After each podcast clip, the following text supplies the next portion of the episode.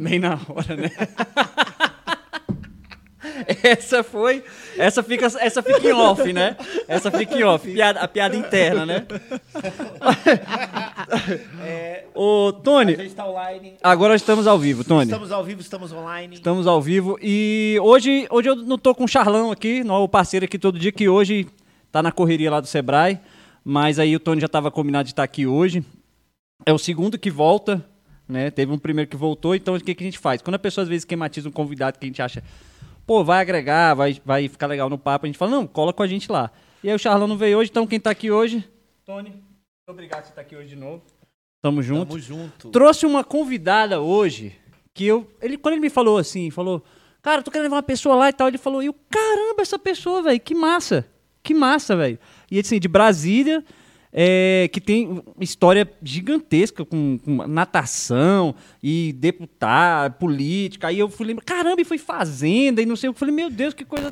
É muita história, história, coisa legal, legal, né? Essa mulher é muito sensacional, tenho muita admiração por ela mesmo antes de conhecê-la.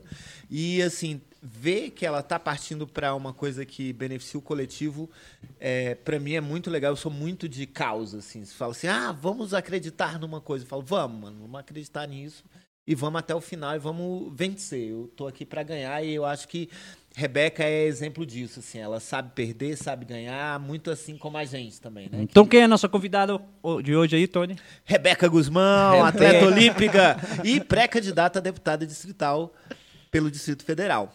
Vamos que vamos. Vamos. Bem-vinda, Rebeca. Obrigada, obrigada, Tony. Muito obrigado pelo convite.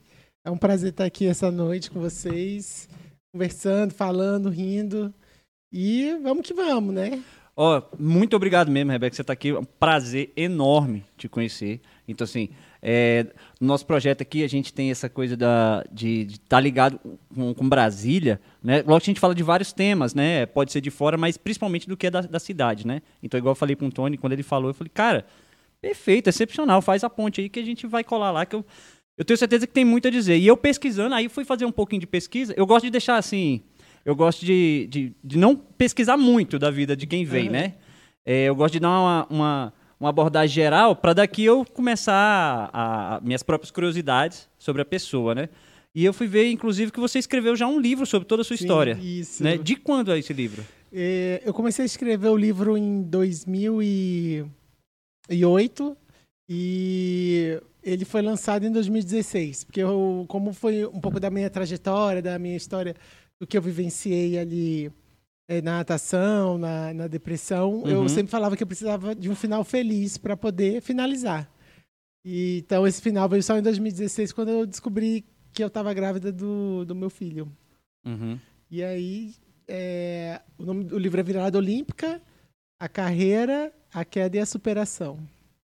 Então hoje você encontrou, você acha que encontrou a felicidade diante de todas essas circunstâncias todas que se passaram na sua vida, você já sabe o que é a felicidade? O que é a felicidade para Rebeca Guzmão? Manda. Na verdade, eu não descobri a felicidade, né? Eu descobri que ela estava ali o tempo todo, mas que eu, eu, eu só estava vendada. Eu estava presa a algumas coisas que, que não me faziam bem.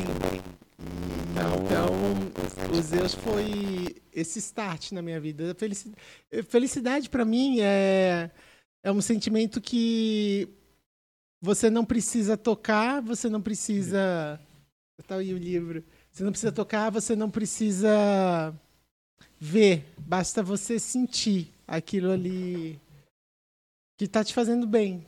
Então, tudo que faz bem pra gente, eu, eu considero felicidade.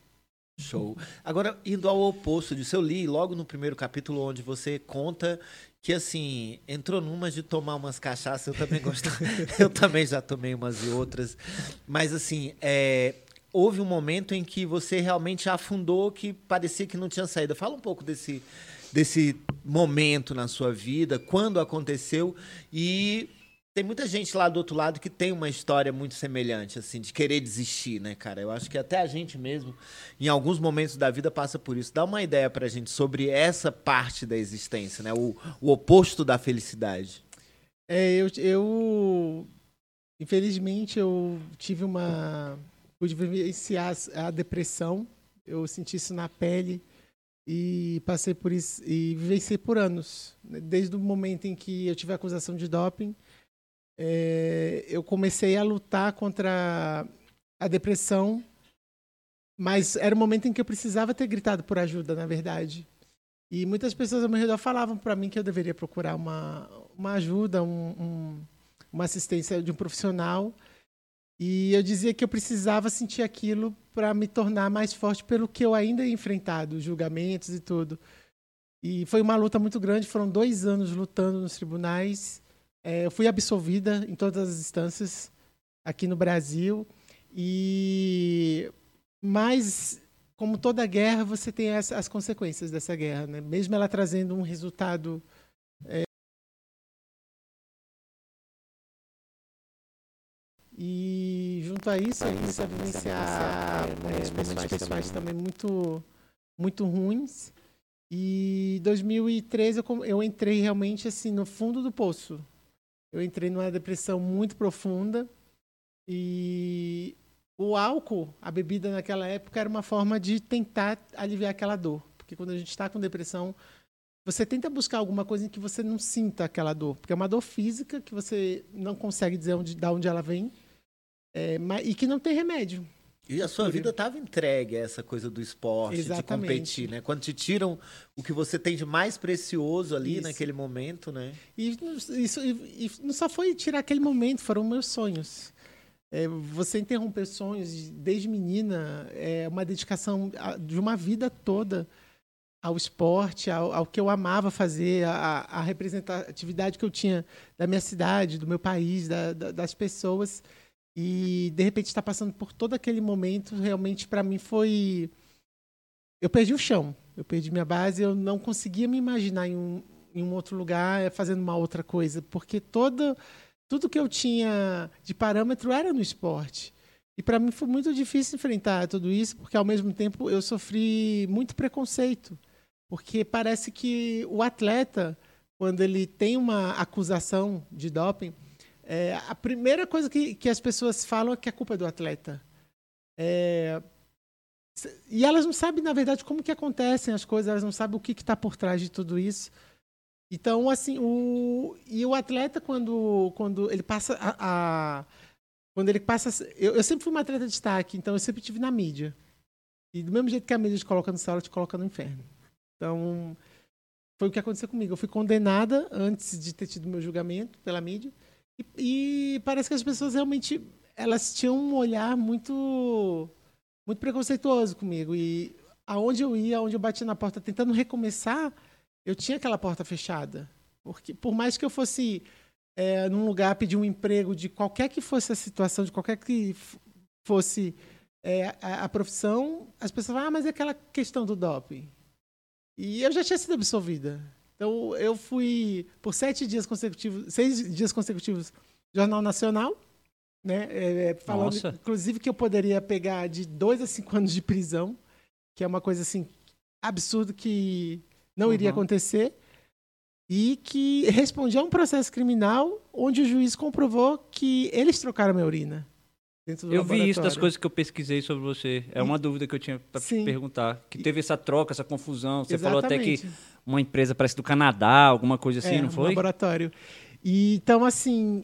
É... E aí saiu uma notinha pequenininha no jornal. É. É, é incrível. Nada mudou, isso. nada mudou. É. E, e, nessa época nem tinha essa coisa da rede social. Talvez fosse até pior. Pior. Eu falo isso. Hoje seria a pancada, ainda seria pior, né? Eu acho que teria sido muito pior. Porque é uma coisa. É, as pessoas confundem a liberdade de expressão com o limite do uhum. respeito que elas precisam ter contra a pessoa. Sim. Porque o, o respeito, a liberdade, ela termina onde começa do outro, e vice-versa. Então as pessoas confundem o fato delas, ah, mas é a minha liberdade de expressão. Eu concordo, todo mundo tem liberdade de expressão, mas a partir do momento em que você ofende a pessoa, que você está ferindo a honra, que aquela pessoa, é, que você está ultrapassando aquele limite, aí já não é. Aí é, é desrespeito. Uhum. Agora, deixa eu te perguntar, você falou que foi absolvido em, em todas as acusações. Isso. E como é que ficou a situação das medalhas? Porque quando eles falam a questão de você perder a medalha, você não perde a medalha, você tem uma.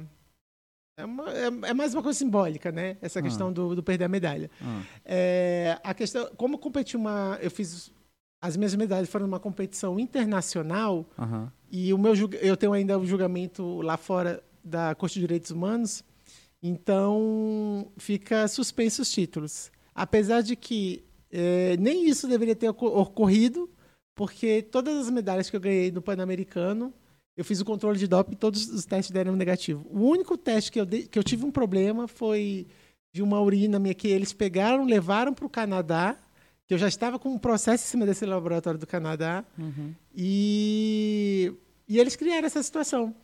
Tanto que de 2.500 exames feitos no Pan-Americano, o único que foi para o Canadá foi um exame meu. Eu fiz cinco controles de doping. Uhum. Um de- o único que deu problema foi exatamente esse que deu para o Canadá. Os outros todos deram negativos. Uhum. E, no, e esse que deu esse. É uma substância, sei lá, de algum remédio? O que, que eles apontaram? Era o quê? Na verdade, é, eu tenho uma síndrome que eu tenho uma produção alta de testosterona. Aham. E eu sempre tive essa, essa produção muito alta. E o médico alegava que um dos meus exames uma vez deu uma contaminação bacteriana. Uhum. Pediram para suspender o exame, ele mandou dar prosseguimento. E aí deu esse positivo, esse posto positivo. Sendo que ah, o Código Mundial pede para você descartar por conta do falso positivo da bactéria, principalmente para testosterona. E tanto que os meus exames no Pan-Americano do Rio deram um índice alto de testosterona, mas endógeno, que o meu corpo produz. Uhum. E o único que deu esse problema foi o que estava com contaminação bacteriana. E ele alegou que ele, inclusive, mentiu dizendo que não estava. A técnica do laboratório disse que estava com contaminação bacteriana. Então, assim, é uma coisa que é. É realmente assim, é, foi surreal o que, eu, o que eu vivenciei naquela época. Mas hoje a gente vê que tem um ser humano nascendo, renascendo, e assim, não, não é tão rápido, né? Estamos chegando a 20 anos dessa história, não é isso? Isso, isso, quase isso. É Então. muito tempo. Então, acho que, assim, é, cabe uma reparação histórica. Eu acho que todo veículo deveria ter isso com tudo, porque é, a notinha de, de canto de página não vai trazer de volta a vida que muitas vezes a pessoa perde. Sim. Né? Houve casos já de pessoas que foram falsamente acusadas de algo e que tiraram a vida porque não seguraram a onda. Uhum. Né? Eu vejo muito isso em precatório, gente que tem é, gente que está devendo. E aí chega aquela coisa, vão tomar sua casa. O cara fala, eu não tenho a casa foi a única coisa que eu fiz na Exatamente. vida, então vou, né? E você tinha a sua vida toda voltada para isso. E eu fico, ah, o que me deixa muito feliz é saber que é possível, depois, da gente trabalhar, trabalhar, da gente cair, cair na lama, a gente se reerguer. E essa nova pessoa, fala um pouco aí sobre essa nova estrutura. Você está na política há mais de 10 anos, já tem a, a- o, o, o know-how da coisa, sabe o que que é um projeto constitucional, o que que é legislação, o que que é o legislativo, que é para onde você está querendo concorrer. Fala um pouco para a gente aí dessa nova fase, tirando essa... Ou você tem mais alguma coisa, Thiago? a Não, pode seguir do... do jeito, daqui a pouco eu volto. Show! daqui a pouco eu volto. Dali! É, a política ela, é- ela, ela foi um dos caminhos em que eu realmente vi a possibilidade de, de recomeçar e de recomeçar de uma forma em que eu poderia ajudar as pessoas. Então eu entrei para a política em 2010, comecei trabalhando na administração de Brasília, trabalhei como gerente de esporte, como diretora social. É, depois fui para a secretaria de esporte, trabalhei como diretora de apoio ao atleta. Eu eu era responsável pelo programa do Compete do Bolsa Atleta. E depois disso fui para a Câmara Federal, que lá realmente é um estágio assim que ah, eu brinco que a, da faculdade de política as pessoas tinham que fazer um estágio ali realmente dentro da Câmara, onde você aprende a, a questão de processo legislativo, orçamento, questão de emenda parlamentar, como funciona, como que funciona a, a, a questão do, do regimento interno. Uhum. E a vontade de trabalhar na política, ela, ela veio desde cedo, porque depois de tudo que eu passei no esporte, de toda a injustiça que eu sofri, uma das coisas que eu descobri foi que melhor do que eu ganhar uma medalha era ajudar essas pessoas a, a ganharem medalha. E quando eu fui para a Secretaria de Esporte, é, eu até quando eu fui nomeada lá para a diretoria, eu lembro que eu eu fiquei até receosa assim, porque eu falei, nossa, como, como será que eu vou porque eu estava ainda no processo de recuperação da depressão uhum. e era um programa em que eu era responsável pela liberação de passagem aérea e de ônibus para os atletas competirem no Brasil e do mundo. E eu. Uma ter... coisa que o pessoal, assim, é, pelo menos que eu de fora reclamo demais, assim, do tipo Isso. aquele apoio de conseguir. Exatamente. Você estava justamente ali nessa eu, posição. Eu estava naquela posição. E olhando, e eu ia pegar o currículo do, daqueles atletas, o histórico, ia ver se, quem que dava para atender ali. E eu achava que aquilo ali poderia começar a abrir, reabrir uma ferida. Quando, na verdade, eu vi que foi muito bom para mim. Pra, pela satisfação de estar tá ajudando um atleta a realizar o sonho. Então, todas as vezes que o atleta voltava ali com a prestação de conta, trazer uma medalha e eu ficava tão feliz com isso e eu via, poxa, vibrava junto, né? Vibrava junto. É. Então é tão bacana isso. E foi daí que eu falei, poxa, comecei a estudar mais essa questão de, de, de, de políticas públicas. E depois que eu entrei ali na Câmara Federal, que eu vi por que, que muita coisa não acontece, por que, que muita coisa no, aqui no nosso país não vai para frente, é, eu vi que a gente tem que respirar, tomar coragem e, e colocar a, a nossa cara ali disposta mesmo a, a, querer enfrentar. Ainda mais eu, eu sendo mulher, no meio de, de, de um. De, tanta, de tantos outros homens de um, de um, de um lugar que é muito machista ainda. Uhum. Sim, é um parêntese. No seu livro você fala sobre essa questão é, do, do, do abuso sexual, da, da é, do assédio dentro do esporte uhum. com relação às mulheres. Fala um pouco disso pra gente também. É, eu, depois que eu fui, eu fui pra natação, depois que eu saí da natação, eu joguei futebol. E o futebol feminino foi uma realidade completamente oposta do que eu vivia na natação, porque era um porque a natação ela, ela é considerada um esporte é, elitizado.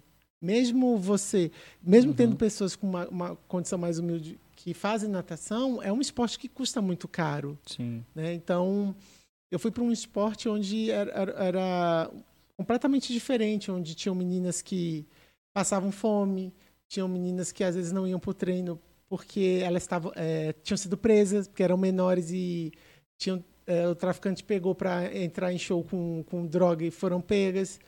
É, tinham meninas que passavam por situações desumanas mesmo. Né? Eu vi dirigentes, presidentes de clubes pegavam meninas de outros estados menores mesmo, trazer para Brasília, é, um, é, brincando com o sonho dessas meninas, prometendo uma vaga na seleção brasileira, prometendo conseguir isso ou aquilo, colocando em troca essas, de sexo, em troca de sexo, em troca de colocar essas meninas trabalhando como como empregadas domésticas nas suas casas.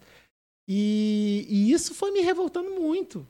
Né? Uhum. Isso foi uma coisa porque eu via que elas não conseguiam denunciar e eu conversava, falava, vamos, vamos lá, vamos lá, falava, vou, não, mas aí se eu fizer isso, eu, eu, eu, nunca mais vou conseguir jogar num clube, eu não vou conseguir é, mais ir para a seleção. Então a gente vê porque em, em 2000, eu lembro quando as meninas subiram no pódio, que elas ganharam é, medalha nas Olimpíadas de, de Sydney, e elas subi, subiram com. Um, algumas subiram com um cartaz escrito é, Brasil, olhe para nós. Essas meninas nunca mais foram convocadas. Então, assim. É, é uma opressão, né? Sim, Se você, sim. Então, é uma coisa. É tão absurda que acontece. E isso não é só dentro do feminino, não. Dentro do masculino acontece muito. Essa utopia do. Ah, eu quero ser jogador de futebol para ser milionário é 1% só do futebol que consegue chegar lá.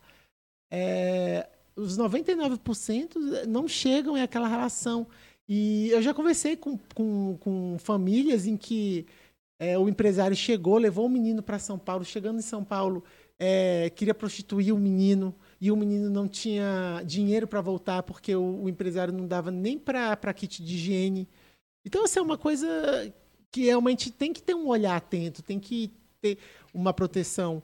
E o que me deixou mais impressionada ainda foi porque eu fui na casa do povo, na Câmara Federal, eu fui, eu fui convidada para falar sobre isso, falei, denunciei e não foi nada feito.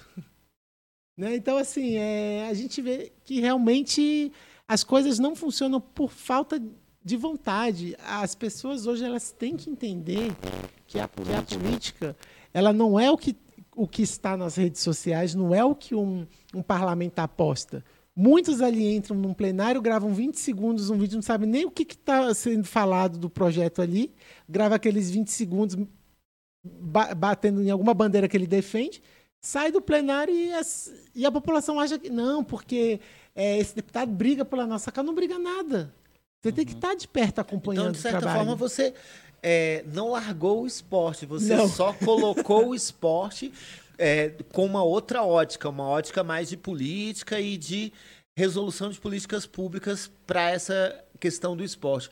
Como que você vê a ideia do esporte dentro das escolas? Você acha que há possibilidade de projetos que venham a financiar essas pessoas que se encontram nesse talento, né? Que é, é, você fala no seu livro que você não queria praticar esporte, né? Você não queria fazer natação, até porque a água era muito fria uhum. e tal, mas por uma questão de saúde você fazia. A gente sabe que o esporte, eu estou descobrindo isso agora, depois de 40, eu já não fico mais sem fazer atividade física, porque eu sei que eu vou sentir uma dor nas costas e tal. É, você acha que tem espaço dentro dos seus projetos para que a gente tem o esporte inserido dentro do calendário escolar, não daquela maneira como a gente faz educação física, uhum. vamos ficar jogando um pouquinho mais, descobrir talentos, ver a, a, ter uma política pública de descoberta de talentos, porque a gente tem muitos, né, cara? Sim. Muita gente eu, fantástica. Eu, eu, eu, eu, até ligando nesse final que você falou aí, eu sempre falo que o nosso país, ele até pela grandeza, né, de espaço populacional, a gente tem muitos talentos que simplesmente ficam perdidos e, e, nas nossas camadas mais pobres, é, mais ainda, pessoas que quando, através de um instituto, de uma ONG, eles são resgatados ali para o esporte, para a música, você vê que tem talentos excepcionais, né? Então, assim, a educação ligada ao esporte, nesse sentido, é, você consegue trazer as pessoas, é, livrar as pessoas de, de resgatar Sim. famílias, né? É, o, o, o Brau fala, né? O Mano Brau, ele fala assim, cara, você vai ser aquilo que você tiver mais perto. Exato. Então, se o cara do lado Exato. dele tem um traficante, do uhum. outro tem um, um prostíbulo, o que é que ele vai virar, né? Então, assim, se a gente consegue realmente levar o esporte e a cultura, né, cara, para dentro da escola é, através de, de políticas públicas, eu acho que isso seria um grande caminho. Fala sobre isso pra gente. Você tem é, um pensamento de levar isso a fundo, não só na área de esporte, mas em todas as áreas que você veja que a gente tire o adolescente, o jovem ali daquele ambiente mais promíscuo, né, e leve ele para um ambiente de maior segurança. Como que é isso na sua cabeça? Na verdade, eu não consigo imaginar o esporte é, dentro da, da vida de uma criança, de um jovem, sem a educação. Os, são os dois maiores pilares que, que toda criança, todo jovem, jovem é, deveria, deveria ter, porque isso é até constitucional, né? obrigação uhum. Uhum. Do, do, do governo da atividade física, da educação.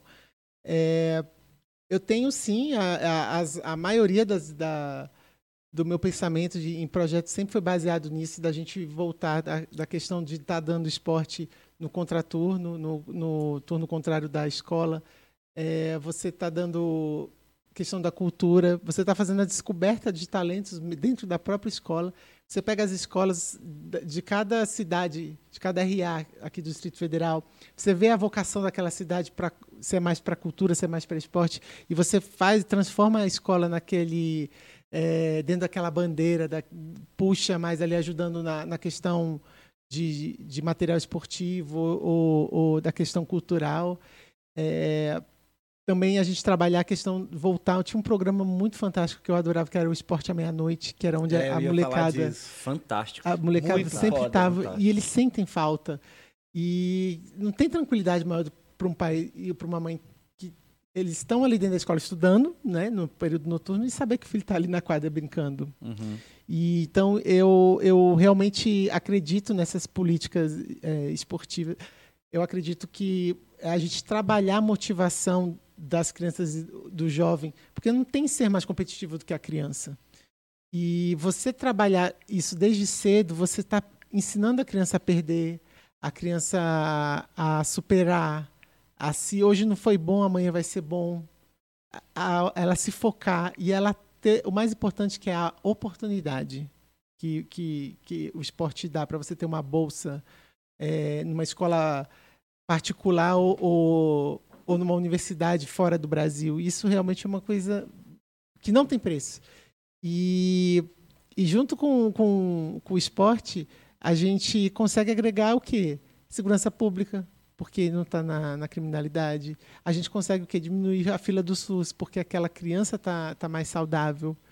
E a gente transformar as, as escolas é, naquele papel que deveria ser, ser porque no final de semana a escola, tá, é, a comunidade está ocupando a escola. Com, Promovendo o, os campeonatos. Isso, com, com, campeonatos, até mesmo utilizar as salas de aula, para quê? Para estar tá fazendo empreendedorismo com os pais, né, cursos, capacitando aquele, aqueles pais. Então as escolas, elas, elas são... Ela, é, é aquela, aquela frase que a gente sempre fala, que a escola é, é a nossa primeira casa, na verdade. Porque a escola é onde a é, gente mais passa, passa é, tempo. passa a maioria do tempo, né, Exatamente. Né, Como que foi o teu lance de primeiro, segundo grau? Você tem mais duas irmãs, né? Fala Tenho. um pouco aí de família pra gente. ah, minha família sempre foi muito unida. Lá em casa somos três meninas, sempre fomos muito amigas. Eu sou a do meio. E as três foram atletas, ah, mas a única que realmente seguiu fui eu. A minha irmã mais velha sempre foi muito inteligente, não que eu não seja, mas ela puxou mais a questão de estudo e tudo, foi para o colégio militar, é, fez o NB. É, eu fiquei mais na questão do esporte e a minha irmã mais nova ela ficou no esporte e nessa questão do, estu do estudo, né? Hoje ela é concursada do Sebrae e tudo. E então sempre fomos muito unidas. Até hoje somos muito unidas. Claro que de vez em quando dá aquelas confusões, dava quando a gente era pequeno, normal, toda a família, mas a gente se ama muito. A gente e é o que eu acho que quando você tem essa estrutura familiar, fica e o seu pai, cara? Porque ele é esse cara do esporte é. e tal, sempre sonhou contigo. Como que é a relação com ele? Eu, vi, ah, eu conheci é... esses dias. Seu é mamá. É figura. figura. Não, meu pai sempre foi. Ele foi a inspiração da, de, do começo de tudo, porque meu pai foi jogador de futebol, depois meu pai foi nadador master. E eu viajava com meu pai para as competições no Brasil. Então, eu gostava, eu lembro que eu gostava de ver meu pai no, quando estava treinando, fazendo a virada Aquela virada, eu achava linda aquela virada, né? e então, e meu pai sempre foi meu pai sempre foi, foi meu patrocínio, foi ele era o fotógrafo, ele era o que filmava, ele tem uma pasta com os resultados de todos os anos assim. E como que foi para ele quando rolou esse estresse todo e tal? Porque a cabeça do pai fica Ah, fica do pai e da mãe, né? Eu eu acho que o que mais me machucava era ver é, minha família muito triste com tudo aquilo. E para mim o mais difícil era me mostrar forte para eles, para é, que eu achava que eles iam ficar bem me vendo bem. E eu estava, na verdade, me, me, me, ferindo o máximo, é, o máximo meu coração ali e minha alma, porque eu queria desabar. Então, foi para os meus pais realmente foi é porque meus, meus pais sempre viajaram comigo. É, eles estavam em todos os momentos né, todos, né, da, da, da, tua história. Todos. E foi, foi muito difícil. E você tem algum projeto voltado para essa ideia da família com relação ao adolescente, ao jovem? Como que você vê porque você vem de uma. Se, talvez se você não tivesse essa estrutura que você uhum. teve, né, essas pessoas ao teu lado, você não tivesse nem resistido né, a tudo que você passou. Você pensa em alguma coisa para isso, para os próximos anos aí, trabalhar? Eu vi que você falou que na escola você gostaria de fazer um trabalho de empreendedorismo com os uhum. pais e tal. Mas para os pais de atleta, como, você já pensou em alguma coisa para pais de atleta? é, é, na verdade, é, a gente tem o que, o que realmente me preocupa muito é a questão da saúde mental. O atleta, ele, ele, ele passa a sua vida ali fazendo esporte, praticando, mas ele nunca está preparado para parar. Nenhum atleta sabe qual é a hora de. Na verdade, nenhum atleta pensa em parar. É, acha que aquele sonho vai ser pro resto da vida. E o momento ele vai ter o choque da realidade, aquele, aquele aquele mundo vai acabar e ele vai ter que entrar no mundo real, vai ter que começar a trabalhar de novo. Né? Que a gente fala que trabalha duas vezes. Uhum. E a gente vê muitos atletas entrando em depressão por conta disso. E se você tem ali uma base, se você tem os pais preparados, porque hoje a gente não tem nem um, nem um psicólogo prepara um atleta para parar. Ele prepara o atleta para ganhar, não para parar. Então, se você prepara os pais para esse momento, eu, eu, eu realmente acredito que é, o atleta ele passa a ter o conforto dentro da sua própria casa ali e se prepara, seja se for um choque ou se for uma, uma coisa grande mais vitória, uma grande né? vitória. Então, e eu acredito que os pais têm um papel fundamental nesse momento, porque meu pai sempre falava isso quando a gente era pequena. A gente tem muitos, a gente tem amigos, a gente tem é, pessoas ali que lutam ao nosso lado, mas sempre a família vai ser o lugar para onde você vai voltar quando alguma coisa não sai do jeito que você queria. E é verdade, mas a gente quer voltar para essa para para esse lugar sabendo que os nossos pais vão estar com aquela estrutura psicológica para nos dar apoio. E eu percebi isso quando, quando eu era atleta, porque os meus pais, eles, eles me viam tão feliz. Eles, eles viam, eu era uma pessoa que brincava muito, sorria o tempo todo. Então, eles não souberam lidar com aquela depressão. E a gente não tem que culpar as pessoas quando elas não sabem lidar. Porque realmente é muito difícil. A pessoa com depressão, ela é, ela é uma pessoa difícil. E se você não tem uma, se você não tem experiência, você realmente não vai saber lidar com aquilo. Tanto que quando você trata, não é só você que trata, você trata a família toda. E eu percebia isso. Então, a, a estrutura que, os, é, que o atleta tem que ter começa dentro da, da casa dos pais. E a gente pode é, trabalhar isso com, com os pais dentro das próprias escolas. Mas, realmente, o meu sonho é ter é, uma instituição que atenda é, pessoas que necessitam de, de cura dessa, de mental. Porque não é só o atleta. A gente sabe que são várias pessoas que estão precisando. Show de bola. Você começou a, a com natação, né? Natação, né? Começou, começou com quantos anos? Comecei, comecei a nadar com uns 5 anos. Já com cinco? É. Nossa. E onde que você começou? Eu comecei aí. É, eu fiz um pouquinho no SMU, no setor militar urbano, depois eu fui pro DEFE. Ali no Uhum. DEFE foi onde realmente é, eu treinei, fui descoberta ali, os professores descobriram meu talento. Ah, é, Mas é cê- seu pai, sua mãe militar? Meu pai era militar. Ah, é por isso que você treinava ali, já tinha um. É, mas o meu É. pai era militar, mas ele, ele saiu cedo, porque ele passou. Ele é servidor federal aposentado, Aham. aí ele saiu. Mas a minha família, assim, meu, meu, meu tio é, aposentou coronel, meu avô era da aeronáutica, Ah, família já. família militar. Pessoal. E aí, quando você treinava lá, começou a treinar ali no SMU e foi pro DEFER, né? Uhum. É, você estava falando da, questão psicológica. Tinha um apoio também psicológico lá dentro? Você tinha isso? Não tinha? Nossa, sentia cara. falta? Falar nisso, a situação do DEFé é uma coisa que eu acho que a gente tem que falar, né? Sim. Uhum. É, o DEFé, ele é um legado de Brasília, né? Uma história que Brasília tem. É uma piscina que todo grande nadador do Brasil já nadou. Não tem assim, ah, eu nunca nadou. Alguém uma Pra quem não sabe, fica onde O exatamente? DEFé fica ali na, no plano, fica ali onde fica o estádio Mané Garrincha, Uhum. ali o, o Nilson Nelson. É, implodiram o Cláudio Coutinho, né? Que não, não podia implodir, mas já derrubaram. E eles querem acabar com a piscina do DEFé, eles querem derrubar a piscina do DEFé para porque eles estão transformando ali um, um, um lugar que era um legado esportivo de Brasília em um Entretenimento, eu acho. Né? entretenimento. E, e é uma coisa muito triste, porque se você tem um lugar que você fala, olha, a gente está tirando daqui, mas já tem aqui pronto, é uma coisa. Sim. Outra coisa é falar assim, não, a gente vai tirar daqui e a gente vai construir. Não vai construir. A gente sabe que não vai construir. Uhum. Né? Até porque não tem que nem tirar essa, porque a piscina lá é maravilhosa. É maravilhosa. E quantos milhões a gente já não pagou por aquela? Porque é a gente que paga. É o imposto da gente que paga.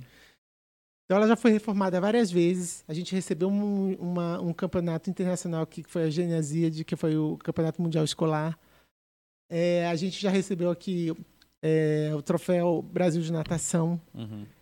É, fora os campeonatos brasileiros de saltos ornamentais, que também estão. É um, é um lugar onde, onde tem história. Eu creio que o pessoal da segurança pública também usa essa piscina para treinamento lá também. Também usa o pessoal do mergulho, Uhum. usava muito. E a piscina do DF é uma piscina que ela é, ela é única, ela tem aqueles espelhos embaixo, assim, que você pode ver é, as pessoas nadando. É um aquário, eu brincava falava que era o aquário, aquário de humanos. e e, e você vê, ó, eu vim dali daquela piscina, o, o Hugo Parisi, o César Castro, o Ricardo, Glauber. É o histórico, né? Glauber, é histórico, a cara. Manuela Lira, a Tatiana. Então, assim, é, uma, é um lugar com história. Uhum. E é um lugar em que você. As crianças que, que fazem aula lá, elas perdem as ref- referências completamente quando você tira um lugar desse, porque você passa não ter mais referência. Então, e não só isso, fora os- o, desemprego, porque os funcionários eh, terceirizados eh, foram mandados embora, os professores estão sem dar aula, e fica aquela ansiedade. Você cria uma, uma ansiedade, porque se ali não tem esporte, não vai ter lugar que vai ter. Ali eu falo que o, o, o- a- aquele complexo é a Vila Olímpica do plano piloto. É a Vila Olímpica que deveria ter uma creche, deveria ter uma escola, porque atende a- a- as pessoas que moram.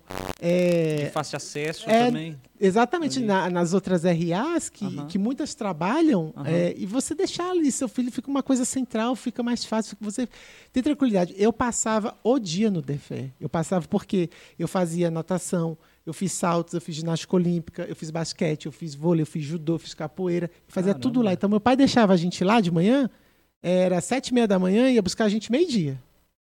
Porque a gente sempre tinha duas, três modalidades para fazer. Então, ver isso se perder é muito triste.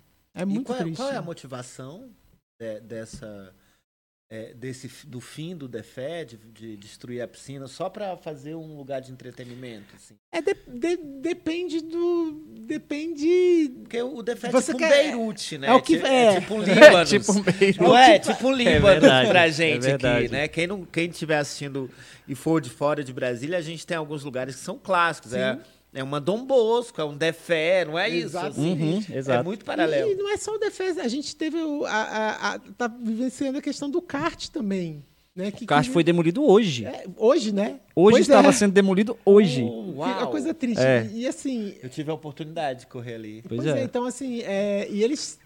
ah, eu acompanhei a luta do, do, do pessoal. Poxa, Brasília é, é um celeiro de talento, tanto no esporte quanto na cultura. A gente, a gente é praticamente, a gente fabrica os talentos e fala assim, ó, toma aqui, outros estados. É, e eu, assim, duas coisas que eu, lembrei aqui. Primeira é o seguinte, eu não sei se é. Se não dá, eu- o Tony vai saber dessa parte legal muito mais do que eu. Mas eu penso o seguinte: quando o cara vai fa- fazer uma privatização de uma, uma estrada, né? Aí o que, que ele faz? Ele tem uns trechos que são muito bons e tem uns trechos ruins. Aí o que, que ele fala? Peraí, vou pegar um muito bom e vou botar esse ruim aqui. Quem levar esse vai ter que usar. Ah, vai ter que arrumar esse. Então você tem aquele complexo lá que agora já fizeram, esqueci o nome lá daquele local, já tem uma, uma parte de restaurantes que tem lá, perto Tem DFE. É, o Mané. Isso, esse mané. E eu penso o seguinte, ali, ali teve uma concessão daquela área lá, Uhum. assim como do Ulisses Guimarães. Mas eu pensando no seguinte, como administrador, falei, pô, tem essa parte aqui que é histórica, o DFE, então olha, quem levar essa área aqui, ele vai ter que levar o complexo esportivo, mas como esporte. Então ele vai ter que fazer o quê? Aí lá dentro daquele complexo esportivo, aí ele vai ter que fazer uma reforma lá para botar um restaurante lá dentro, aí ele reforma a piscina, utiliza aquele espaço. Dava para fazer, não dava? Era, era, eu acho que seria o mais viável, porque senão a gente vai perdendo as nossas características históricas. Exato. Eu cheguei em Brasília numa época que as pessoas diziam, não, Brasília não tem cultura, né? Dá Uhum. 32 anos. Uhum. E aí você vê que hoje você tem um Defé, você tem o Nilson Nelson. Você imagina uma Bra- Brasília sem Nilson Nelson? Não tem cara? como. Não é? Sem o, o, o, o Teatro Nacional, que está lá também jogado às traças. Largado, largado. Largadão, né, cara? Então, como lidar, lidar com isso? Aí você vai falar assim, ô, governo, é isso? Não, é porque o TCU não libera, já tem a verba, mas, enfim, é, os processos burocráticos, na maioria das vezes, fazem com que a gente perca grandes coisas. Daqui a pouco, daqui 10 anos, as pessoas falam, ah, tinha um lugar chamado Defec, a Rebeca Guzmão, a atleta, que agora é Nossa, presidente. Olha o ato É, é profético. muito, é muito ruim você viver assim de lembranças, né, cara? A piscina Você de ondas. é. Você você participou da piscina de Eu ondas? vi, eu vi a piscina de ondas. Eu também fui, cheguei aí. Você tem que ter aquela. no- Não pode perder aquela noção de pertencimento com aquele É, espaço, né? Então, sim, faz toda a seria diferença. tranquilo, cara. Assim, com a nova lei de licitações, dava sim para você é, liberar o espaço para iniciativa privada, Uhum. ser liberal nesse aspecto, mas conservar aquilo que é benefício para todos, Com né? Para a sociedade de forma geral. Com certeza. Você vê, as quadras de tênis, elas acabaram. Aquelas quadras que ficam embaixo ali da, da piscina, né? Eu lembro que eu pegava tanta bolinha ali de tênis. Nossa, a gente brincava de. Eu, eu, eu até fui na piscina é, no, lá no é, antes do aniversário de Brasil, um dia antes do aniversário. E tinha um monte de gato. Aí eu olhei aqueles gatos, eu lembrei da minha época quando eu era pequena. Eu falei, gente, isso aí deve ser os herdeiros dos herdeiros do, do, do gato da minha época. Até os gatos estão aqui ainda, uhum. ó. E, e eu também concordo. Eu fico. Se alguém chega e. e se, eu, se eu sou governadora do, do, de, um, de, um, de um estado do, do, do Distrito Federal, fala assim: tá bom, vamos fazer aqui, vamos fazer a concessão e tudo. Mas, ó, o que é esporte tem que permanecer esporte. Uhum. Vocês têm que arrumar aqui, mas cláusula aqui, ó, não pode tirar. É cultura, tem que permanecer cultura. Isso pra mim é igual o cara que licita uma, uma construção de uma, de uma pista e não faz a não faz o espaço da calçada, da ciclovia. Porque, mas, peraí, porque Brasília eu tenho, eu tenho essa, essa coisa com. Não é Brasília, o Brasil. Cara, como é que você passa num local que tem uma, uma pista e não tem uma calçada? Aí o pessoal tem é? que andar aqui na beira da pista porque não tem uma. Mas é que a pessoa não parou para pensar que tem uma calçada. E aí tem as questões da, das ciclovias. Aqui a IPTG pelo menos fizeram, né? Fizeram. Essa aí, essa aí pelo menos ainda fizeram. Mas se você der um espaço desse aí, da mesma forma que. Agora eu acho que essa situação do. Não tenho certeza, posso estar falando besteira. Do kart lá do autódromo, eu acho que é porque também se considera o espaço. Mas, sei lá, tem que fazer alguma coisa para claro. a população ali, porque não, beleza, o Estado vai querer privatizar, vai, ter, vai querer, não privatizar no Estado, mas ceder ali por um tempo, mas tem que ter a parte social ali, né? E o é, empresário, com certeza, a gente sabe que, que na mão da, da iniciativa privada, quando faz essa, essa situação, é a, a iniciativa privada ela vai ter um investimento muito mais focado ali né? Então ela vai pegar aquele espaço ali que ela vai conseguir usar na parte social e vai conseguir rentabilizar aquilo ali com a outra pessoal que, que não é o pessoal carente, que de repente vai pagar para consumir uma coisa ali, para visitar. Sim, e entendeu? esse contraste é muito ruim. Você vê muito. o pontão. Você tem um pontão, e aí do outro lado da pista você tem a Praia do Cerrado, que é, é um lugar destruído. Assim. É. Entendeu? Aí você anda por toda a orla do lago. Hoje mesmo eu tive com a Rebeca lá na Concha Acústica. Então eles pegaram a Concha Acústica, cercaram a acústica. Eu vi isso. E aí você tem lá um deck destruído. Que fica um milhão e pouco para fazer e que ninguém quer fazer. Então, assim, é, mostrar o contraste, isso é muito complicado. Eu acho que a gente precisava de políticas que tornassem as pessoas mais semelhantes né, do que diferentes. É, até porque todo mundo utiliza. O lago mesmo, o lago é um, é um, é um espaço que todo mundo utiliza. Então, a gente tem que é, prezar pela conservação, é, por transformar realmente ali aquela orla.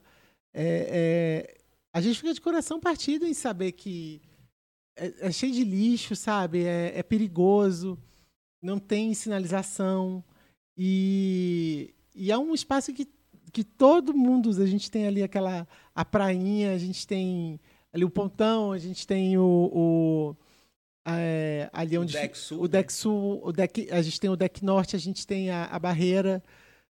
E, então é um lugar que tem, tinha que, que ter uma, um, um, tinha que ser os olhos do Brasil ali, porque é, é, é, realmente, realmente um lugar maravilhoso, lindo, lindo. Agora você falou, por exemplo, que você no começo você estava falando assim, ah, quem quiser fazer uma escola sobre o que é o, o a, a, legislativa, a política, na verdade, você falou, trabalhar naquela Câmara Federal ali. Aí a gente está falando dessas várias iniciativas que todo mundo aqui, independente de quem vota em quem, ideologias, todo mundo concorda, uhum. né? A gente tá, chega nesse acordo. Mas existe o que a gente chama assim, ah, não tem interesse, ah, fulano não tem interesse. O que, que é essa falta de interesse? Porque a gente está falando aqui de coisas que todo mundo fala, cara, que legal. E por que não vai para frente? Você olhando assim, você como uma pré-candidata, olhando para isso, fala assim, tá, eu, eu sei como é que funciona mais ou menos lá, que eu tive um tempo lá. E você estando lá também, é, chegando lá, né, na, na, na sua iniciativa, é... Aí, até me perdi aqui. Mas é o que eu quero dizer é o seguinte. É... O que, que você acha é... que dá para fazer? Não, não é nem isso. É porque, tipo assim, quem tá lá até hoje, por que, que não desenrolou? Quais são esses interesses? Pois é, é a questão é justamente essa. É... A primeira coisa que a gente, como eleitor, tem que ter consciência é o seguinte: não é presidente e não é governador que decide as leis e que vai colocar as coisas para frente. Quem decide isso são as câmaras. Então, é a Câmara Legislativa e é a Câmara Federal. o governador ele só consegue é, realmente governar se a, ele tiver uma Câmara fede, é, distrital que, se, que apoie a, a, as pautas dele. Uhum. E a Câmara e o presidente da República, a mesma coisa com a Câmara Federal. Então, Sim. a primeira consciência que as pessoas têm que ter é essa.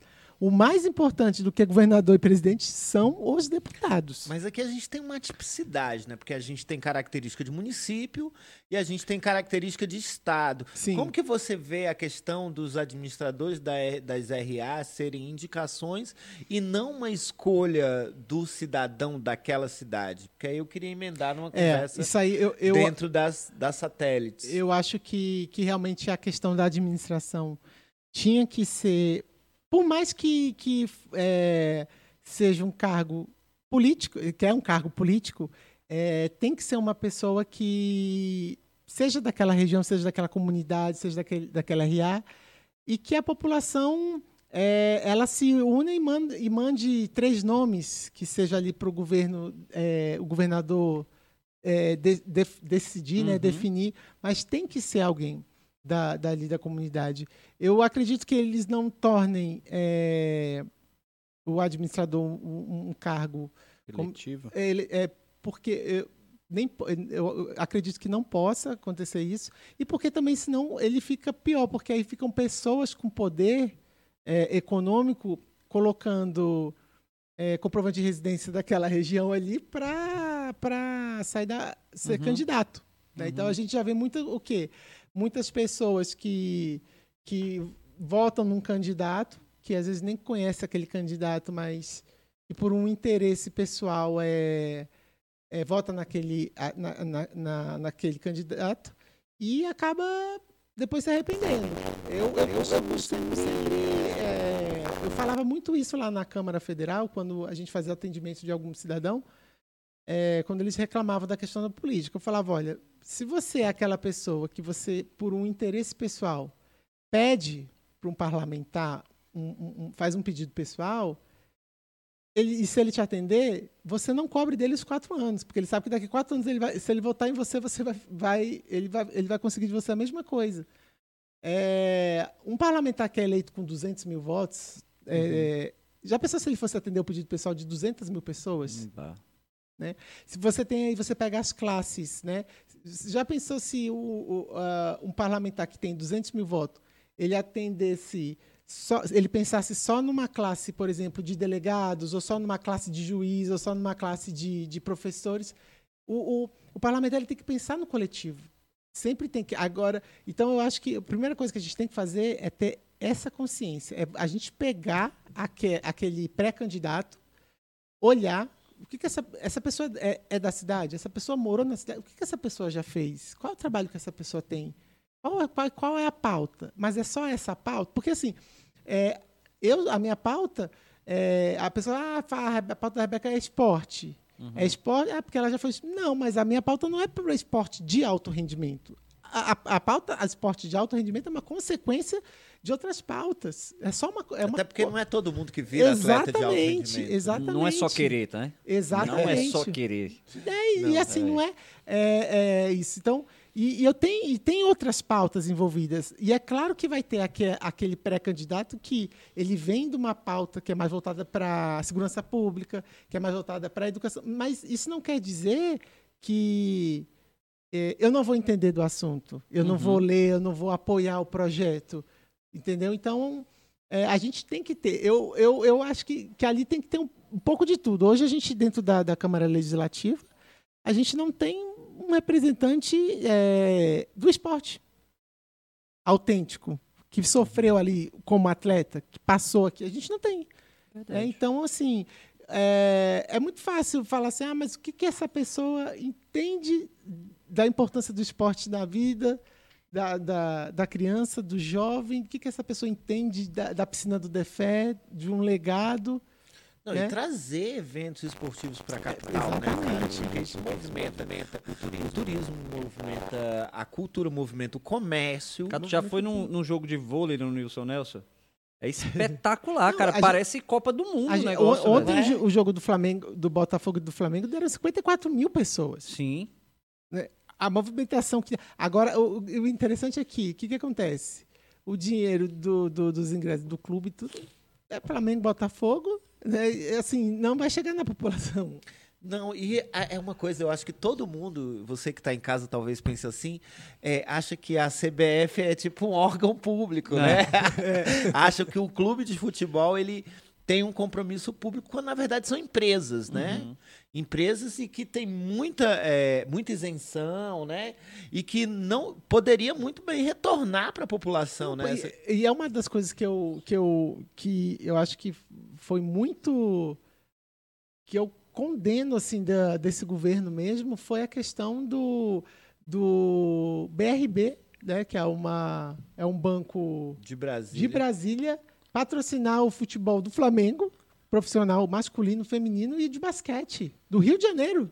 Pois é, e o Gama aí morrendo da míngua. E tiraram o patrocínio das meninas aqui, do futebol feminino.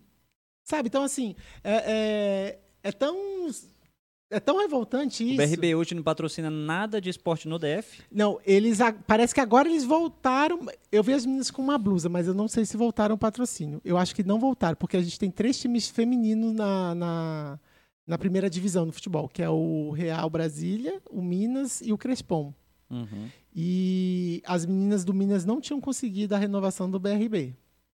Aí eu falo, Tá, tudo bem, a gente sabe que aqui tem muito flamenguista, né? Aquela coisa todo BRB. O Brasil todo tem. É, que conseguiu aquela questão do. do é, aumentou o número de, de, de, pessoas que abriram conta com aquela coisa do, do Flamengo. Sim. Mas qual que é a contrapartida nisso? Por que, que não, não, não houve uma coisa tal? A gente patrocina, mas é o seguinte: quando tiver jogo do Flamengo, 20% do ingresso, 30%, 40%, 50% vai ser. É, vocês têm que investir é, numa política pública de esporte lá, seja uma escolinha na comunidade o, é, de São Sebastião, na comunidade da Ceilândia. O no... governador pode ter uma, uma gerência nisso aí, de, de fazer esse tipo de, sei lá, de é, o acordo? O banco é, é uma empresa de é, mista, né? Então ele uhum. tem, uma, tem capital público e tem capital privado, né?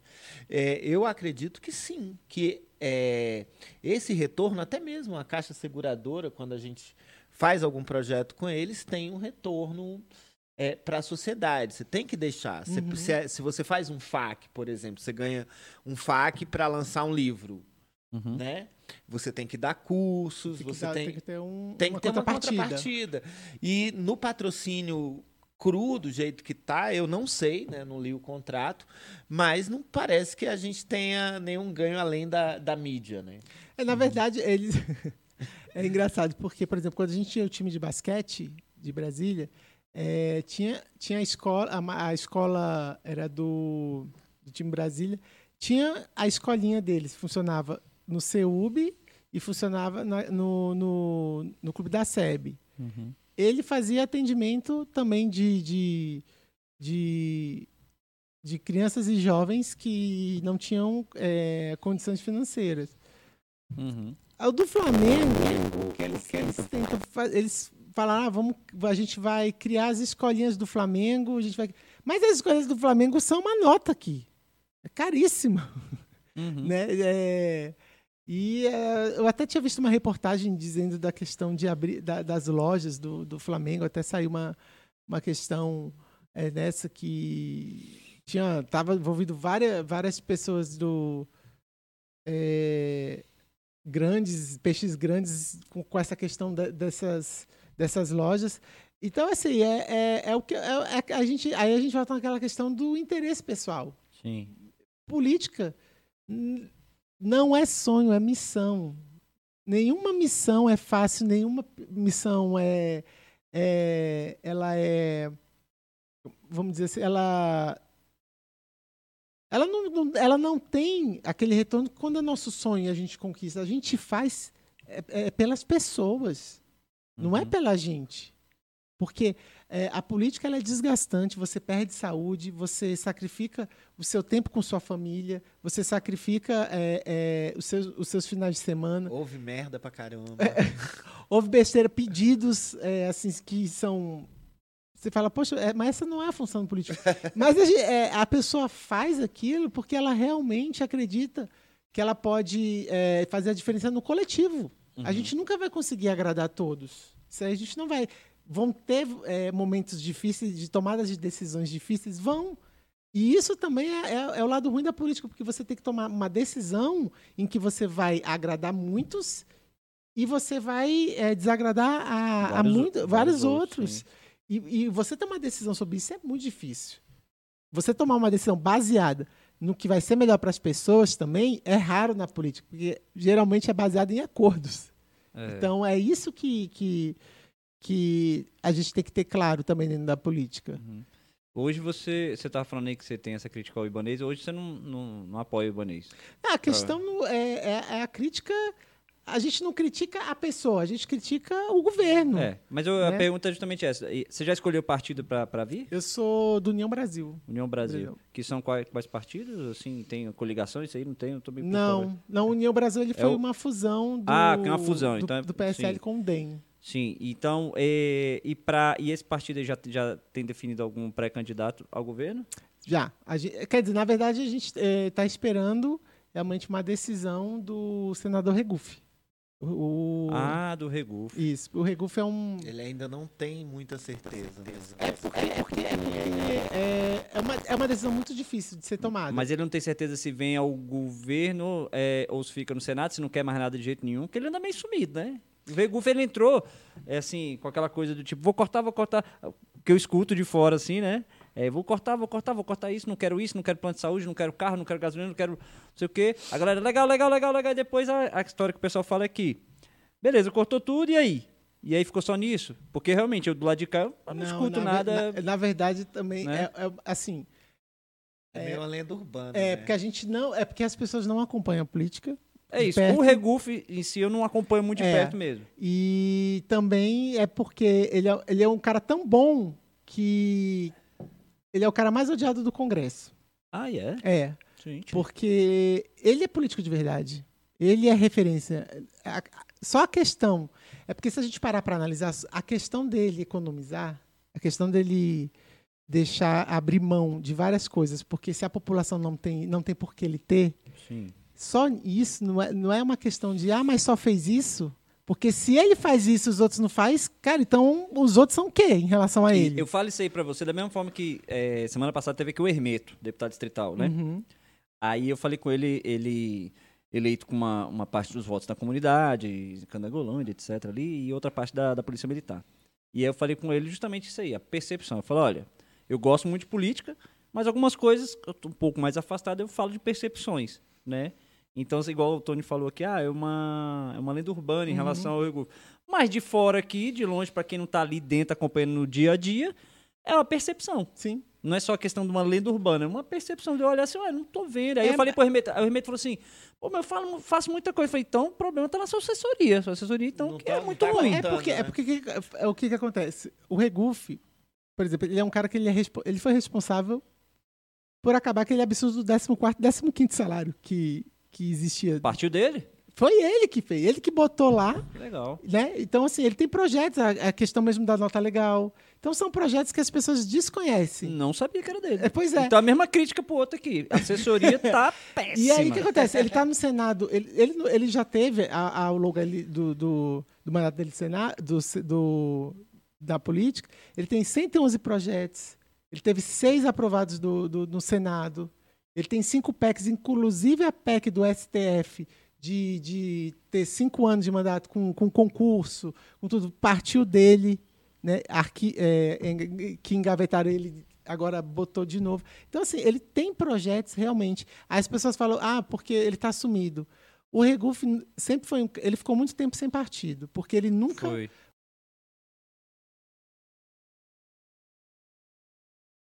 Ele foi do PDT por 11 anos e depois ele entrou no Senado, ele ficou sem partido, foi pro Podemos, tem mais ou menos dois anos que ele foi pro Podemos, E aí, esse, aí, esse ano ele veio pro, pro União Brasil. Brasil. Então ele é um Então cara, ele é um cara que, assim, a primeira coisa que ele deixa claro é que ele não vota com partido. Ele quer ter liberdade nas votações. Dependência, né? Exatamente. Eu acho fantástico. Eu acho E esse tem que ser ali- assim. Não, tem que ser. Tem que ser assim, porque pessoas boas e projetos bons e ruins tem dos dois Na lados. verdade, eu, eu, eu acho que não devia. Você devia ser autorizado a, a candidatar sem partido. É, Mas a, a, não ser, tem essa, não tem que porque você, você vê, a gente, eu, eu, por exemplo, quando eu falo que as você vê que as coisas são paradas, é, quando você chega numa CCJ, que é o último estágio ali onde um projeto de lei, antes do, do projeto de lei para o plenário, é, você vê, por exemplo, se o, se o governo é, é oposição, quem for de oposição sempre vai começar uma CCJ com obstrução. A obstrução ela demora horas. Então, uma, uma sessão de CCJ que está marcada uma hora da tarde, ela vai começar quase quatro. Porque eles começam a, a, a fazer obstrução antes mesmo de você falar a pauta, de você botar qual, qual vai ser os projetos pautados. E aí você vai retardando os projetos. É por isso que vai acumulando os projetos e eles fazem de propósito isso. Isso independente. Se hoje for um governo de esquerda, o de direita vai fazer isso. Vira moeda o de direita, troca, né? Uma moeda de Exatamente, troca fica ali. aquela coisa, mas aí não fica nem porque é a questão do projeto, fica porque é a questão do partido mesmo, porque é a Oposição oposição. por oposição. Exatamente. Sim. Então eu, eu, eu, eu vi isso diariamente. É, é por isso que eu falo, é, são essas coisas que a nova política ela quer trazer. É, a gente escuta muito, ah, mas ninguém vai, vai conseguir mudar a política. Ah, vai. Vamos, vai. Não vai? Que pensamento é esse que não vai? Vai ficar essa coisa horrível para sempre? Não vai, não. Porque não é esse legado que eu quero deixar para meu filho. Uhum, Não é esse legado que eu quero para os jovens. uhum. Pois é, essa coisa de ser um país é, país democrático de direito. Você não acha que dentro das escolas a gente sofre muito por não haver um entendimento do que, que é ser um país democrático de direito? Porque a gente pensa assim, o que, que é uma lei? Uma lei é uma coisa que manda prender alguém caso ele quebre uma regra. Mas é com uma lei que a gente compra um copo para a escola, é com uma lei que a gente compra merenda, é com uma lei que a gente libera fundos para educação, esporte, lazer, cultura. Você acha que tem jeito da gente inserir isso também dentro da, do entendimento da maioria? Ou você acha que a gente vai ainda por muito tempo levar meio que na baila, assim, vota, porque tem que votar, não sabe por quê? É, eu, eu, Esse esclarecimento. eu, sou, eu sou a favor de, nas escolas, nas escolas as- é, pelo menos no, no segundo grau, a matéria de direito constitucional ela tinha que ser obrigatória. Porque as pessoas Concordo. precisam entender né, o, que, o que, que é a Constituição, o, que, que, o que, que diz a Constituição, quais são os direitos. Né? E se, se qualquer cidadão ler um código criminal, ele não sai de casa. É verdade. né? ele não sai de casa. Uhum. Porque é incrível tudo que é considerado crime e as pessoas também não sabem. Então, é, eu acredito que. Você não acha que essa cegueira é, é um pouco proposital sim, por sim, parte acredito. dessa do porque assim eu tô vendo que a política está se renovando porque as pessoas tem velho de 80 anos lá no Senado Sarney ainda tá lá né Sim. naquela quebrada né os Ele, ca- ele, o Sarney ainda tá com ele. ainda tá vivo Tá. Não, vivo eu sei. Não, mas tá, ele, ele não tá com mandato, não. Ah, não, tá, não, ele mandato perdeu, não. Eu sei que ele perdeu. fica fazendo as caminhadinhas dele lá na península dos ministros lá. Mas, É, mas é, mas até não, hoje, ele tá mas sem. ele não tá lá hoje, mas tem ele tem uma influência Tem, mas o, gigantesca o, lá. O Renan tá. Até, É. até tem, tem, tem lá. Até hoje o pessoal vai lá beijar a mão do Sarney. Mas não é só dele, não, Não de é? muitos. É. Pra você ter uma ideia, eu fiquei impressionado uma vez, eu estava na Câmara, e eu escutei uma conversa. Ah, porque não sei o quê, porque o, o Cunha falou que não é para fazer isso. Aí eu falei, Cunha, o Cunha Que tava Cunha? preso. Aquele tava preso. eu falei, ah, o Cunha, eu falei, eu falei assim, o, o, Eduardo, o Eduardo Cunha, o que tá. É, eu falei, sim, gente, mas ele tá lá. Peraí, ele tá no Rio, ele tá preso e ele tá dando ordem. Mas ele que manda aqui. Eu falei, não, gente, pelo amor de Deus. Eu falei, é isso mesmo. é como o PCC Marcola tá guardado mas tá todo É. mundo obedecendo lá né? eu suponho que lá dentro seja aquelas coisas. Eu sei de muita coisa sobre isso, sobre aquilo, eu tenho guardadinho. Então... Mas é exatamente. Aí, aí a gente volta na questão do, do Regufe. entendeu? O Regufe é um cara. Você vai, o que, que, o que, que tem para falar da- dele? Que ele é honesto, que ele faz o, o papel do parlamentar. E essa questão, o problema da assessoria, se a gente for parar para pensar, o político ele não tem que ficar se exibindo do que ele faz, do que ele tem que fazer. Até né? porque é um princípio Até porque é um princípio. né, da impessoalidade que não é respeitado. Exatamente. Eu acho que né? tinha que ser proibido o parlamentar ter rede social para ele estar lá no meio da comunidade, para estar no meio do eleitor dele é, de, de, de corpo, cara a cara mesmo. Porque as redes sociais tira, tirou que eu isso. tenho do percebido é político. assim, o cara, o cara se elege e ele já começa a campanha Já dele começa, no outro exatamente. dia, né? É, não Exatamente. Então você quebra os princípios da, da, da impessoalidade que são tão úteis para a gente entender assim, ó. O cara e o mandato, ali naquele mandato foi cumprido lá uma das dos princípios fundamentais, que é a busca da erra- erradicação da pobreza, um objetivo fundamental. Não se fala mais em erradicar a pobreza, Aham, né? Exatamente. Não se diz mais sobre erradicar o analfabetismo. Parece que a- agora teve uma curva assim, 48% dos É. pivetes. Inclusive a pauta hoje que me prejudica, a gente tava falando um pouco de, de votação para presidente ali, a gente se sacaneando, mas o que me preocupa, apesar dessa essa coisa Lula, Bolsonaro, Ciro, etc, que as pessoas, e, e eu concordo contigo quando fala assim que a mudança tá, tá no caso, nas casas, casas, casas legislativas, né? O outro tá lá para executar. Mas é, eu concordo contigo no seguinte, nesse ponto, e eu vejo que é o seguinte, não tem pauta, cara. É o seguinte, qual é a pauta do, do- do- do deputado X? Ah, é porque é mito. Qual é a pauta do deputado Y? Ah, porque é Lula, Anitta. Aí eu, mas e aí, qual? E o que mais? Não, um tá defendendo um, tá defendendo outro. E as pautas? É. Não tem. É, eu- se você, e se você pegar hoje, ah, por exemplo, a nossa Câmara Legislativa aqui, eh, foi considerada esses últimos anos, ah, esses- ess- essa, essa legislatura, a pior de todos os tempos, porque a gente teve 90% de todos os projetos derrubados no STJ porque eram inconstitucionais. É Câmara Legislativa do DF. É. Meu Deus. E tem, uma, e tem uma CCJ lá também, né? Tem, por... e Mas- não, o mais incrível é assim. Aquele só pra a jogar casa pra plateia. aprova, o governo aprova, essa pra... Exatamente. É. Aí, eu- aí fala assim, porque eu fiz essa lei e tal, e tal, e tal. Aí o, eleitor fala, poxa, que bacana. Mas aí ele não acompanha o resto do trâmite até a, a- ela e sair no diário oficial, né? E aí quando bate lá no... Porque até a assessoria da casa, a consultoria da casa, com certeza fala para o parlamentar, olha, não pode porque é inconstitucional. Mas aí o parlamentar que aparece, ele fala que não, mas eu quero que seja... Eu Quer jogar falei- Eu plateia. já falei na live de ontem, então eu não vou. eu não vou deixar o, o meu público sem, sem essa raçãozinha, né? E eu, eu tava até falando com, com o Thiago outro tempo, que assim, logo depois de 88, é, tava todo mundo com vontade de ver o que estava escrito ali rolando. A, a Constituinte foi uma coisa emocionante para o Brasil todo. E eu vejo que meio que é aquele pessoal que vai para a igreja com a Bíblia, mas não usa, né? Ele é só para ficar ali, né? Não- eu acho que a gente precisava dar essa voltada assim para o primeiro amor, porque aí, independente de ser um, um governo de esquerda ou de direita, ele vai cumprir o que está lá, ou Sim. então a gente muda Ou então a lei. Que eu né? acho que, que é uma coisa que, que é, ela tinha que ser revista. A gente vê o Código Penal sendo revisto é, E não há sempre. problema nenhum nisso. Não cara. há problema, é você vê porque as coisas mudam, a, a- tudo muda, né? Quando se É, fala ne- nesse sentido, o pessoal fica, meu Deus, olha lá, o cara quer o golpe. Fala, não, cara, mas peraí, ó, mudaram, que a sociedade É, mudou não, é, aqui a, a também. Constituição já está tão remendada, né, né, que assim você consegue fazer o, o errado com a aparência de certo É. e vice-versa. É. E você vê, você vê, por exemplo, quando você pega uma Constituição Americana, quantos artigos tem a Constituição Americana? Acho que são sete, oito no máximo, né? É. Quantos artigos É tudo tem? regulado pelas leis federais lá, né? É. Então, realmente, então, assim, não há problema nenhum em fazer esses ajustes, né? Quando fala, assim, de, de- da, da Constituição, problema nenhum. Só que, é justamente, tem que sair dessa pauta do que é, é nós contra eles, eles contra nós, porque senão não anda, fica Não, parado o isso povo aí. tem que saber o que é orçamento, o Tem que, que é LDO, o que, é LOA, o que, é PPA.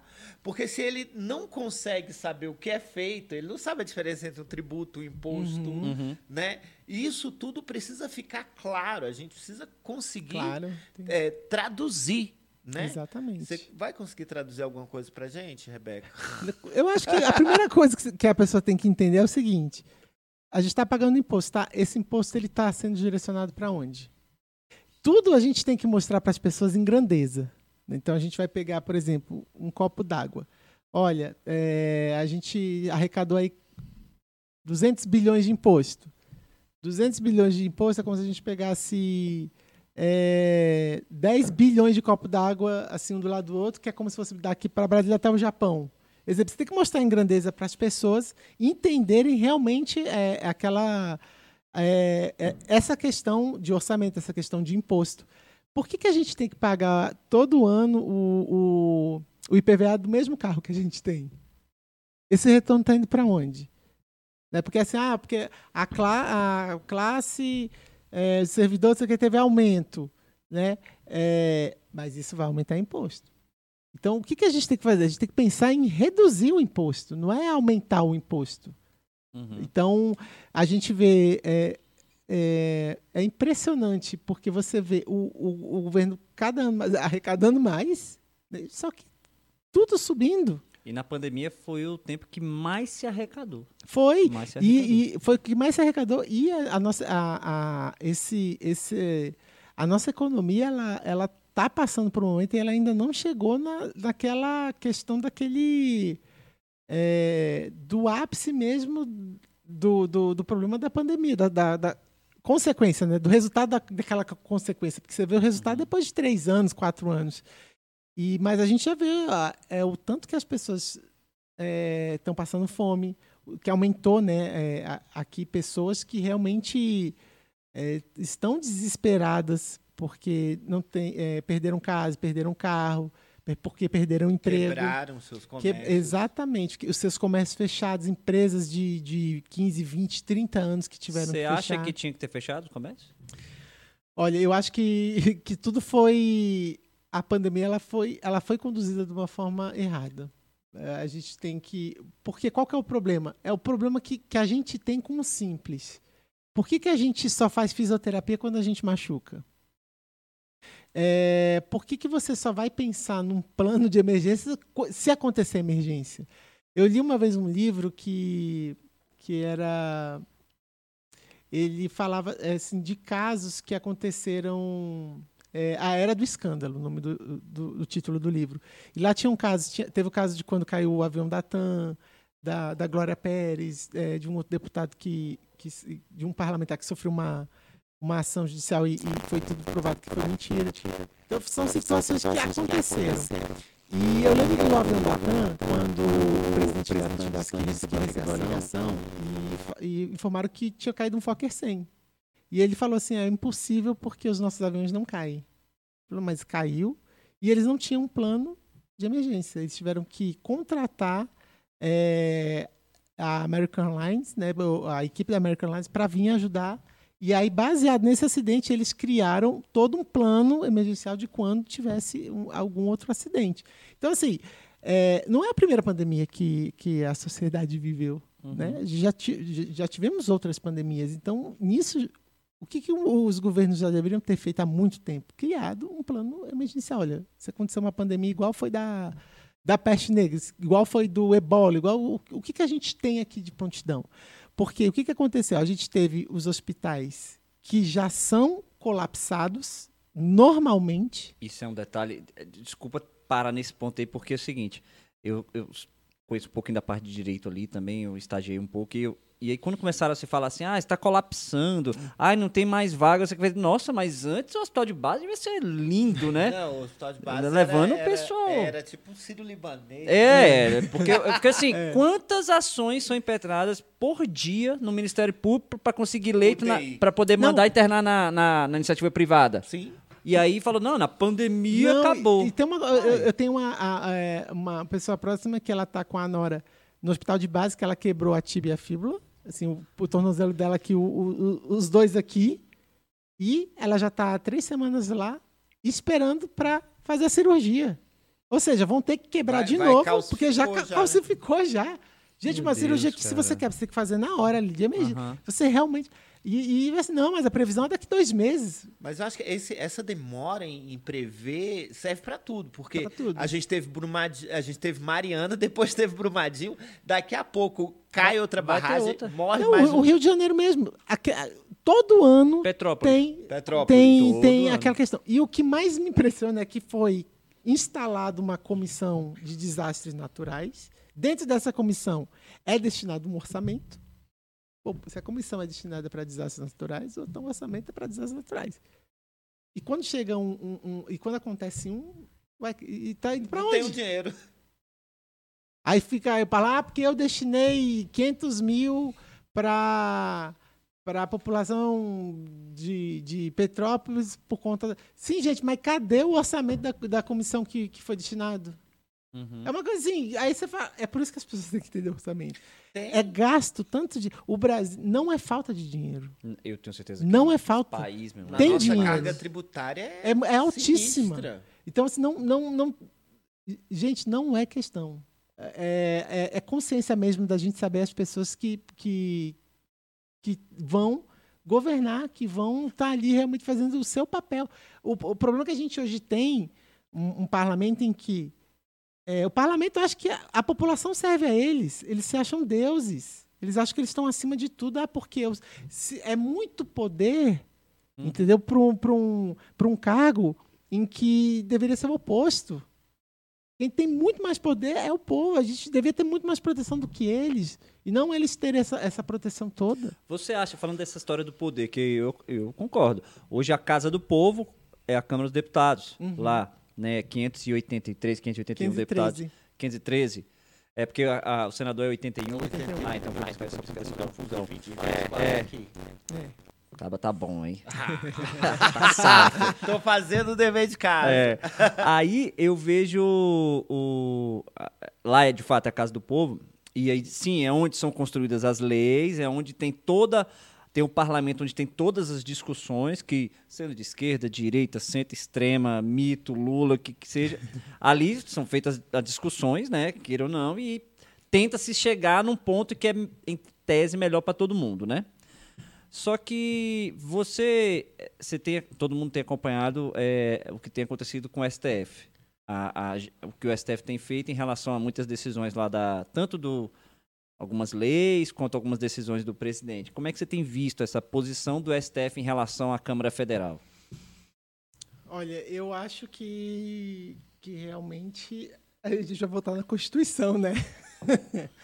é assim, a, as pessoas não estão é, de forma alguma respeitando a Constituição.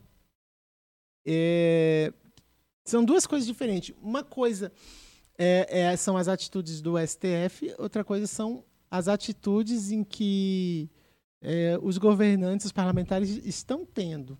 né? O- o- os dois estão fazendo abuso de, de, de autoridade. Ali são, é, são abusos muito claros. E, mas eu acho que, que realmente essa questão aí do, do STF, eu só posso falar com, se eu tiver com aquele broxinho ali, gente, porque eu tenho tanta coisa pra falar, mas não dá pra gente falar porque realmente tem que estar. Ainda mais não dá para falar pelo que de fato está acontecendo. É, Ninguém fala. é muito- então é- toma é muito, cuidado é- é ali. mas... Exatamente, então parece até é, ditadura, né? A gente tem que É, e, cuidado com o que a gente eis um fala. problema. Eis um Porque problema. a gente não vai ofender. É claro que a gente jamais vai ofender, porque a gente tem que respeitar.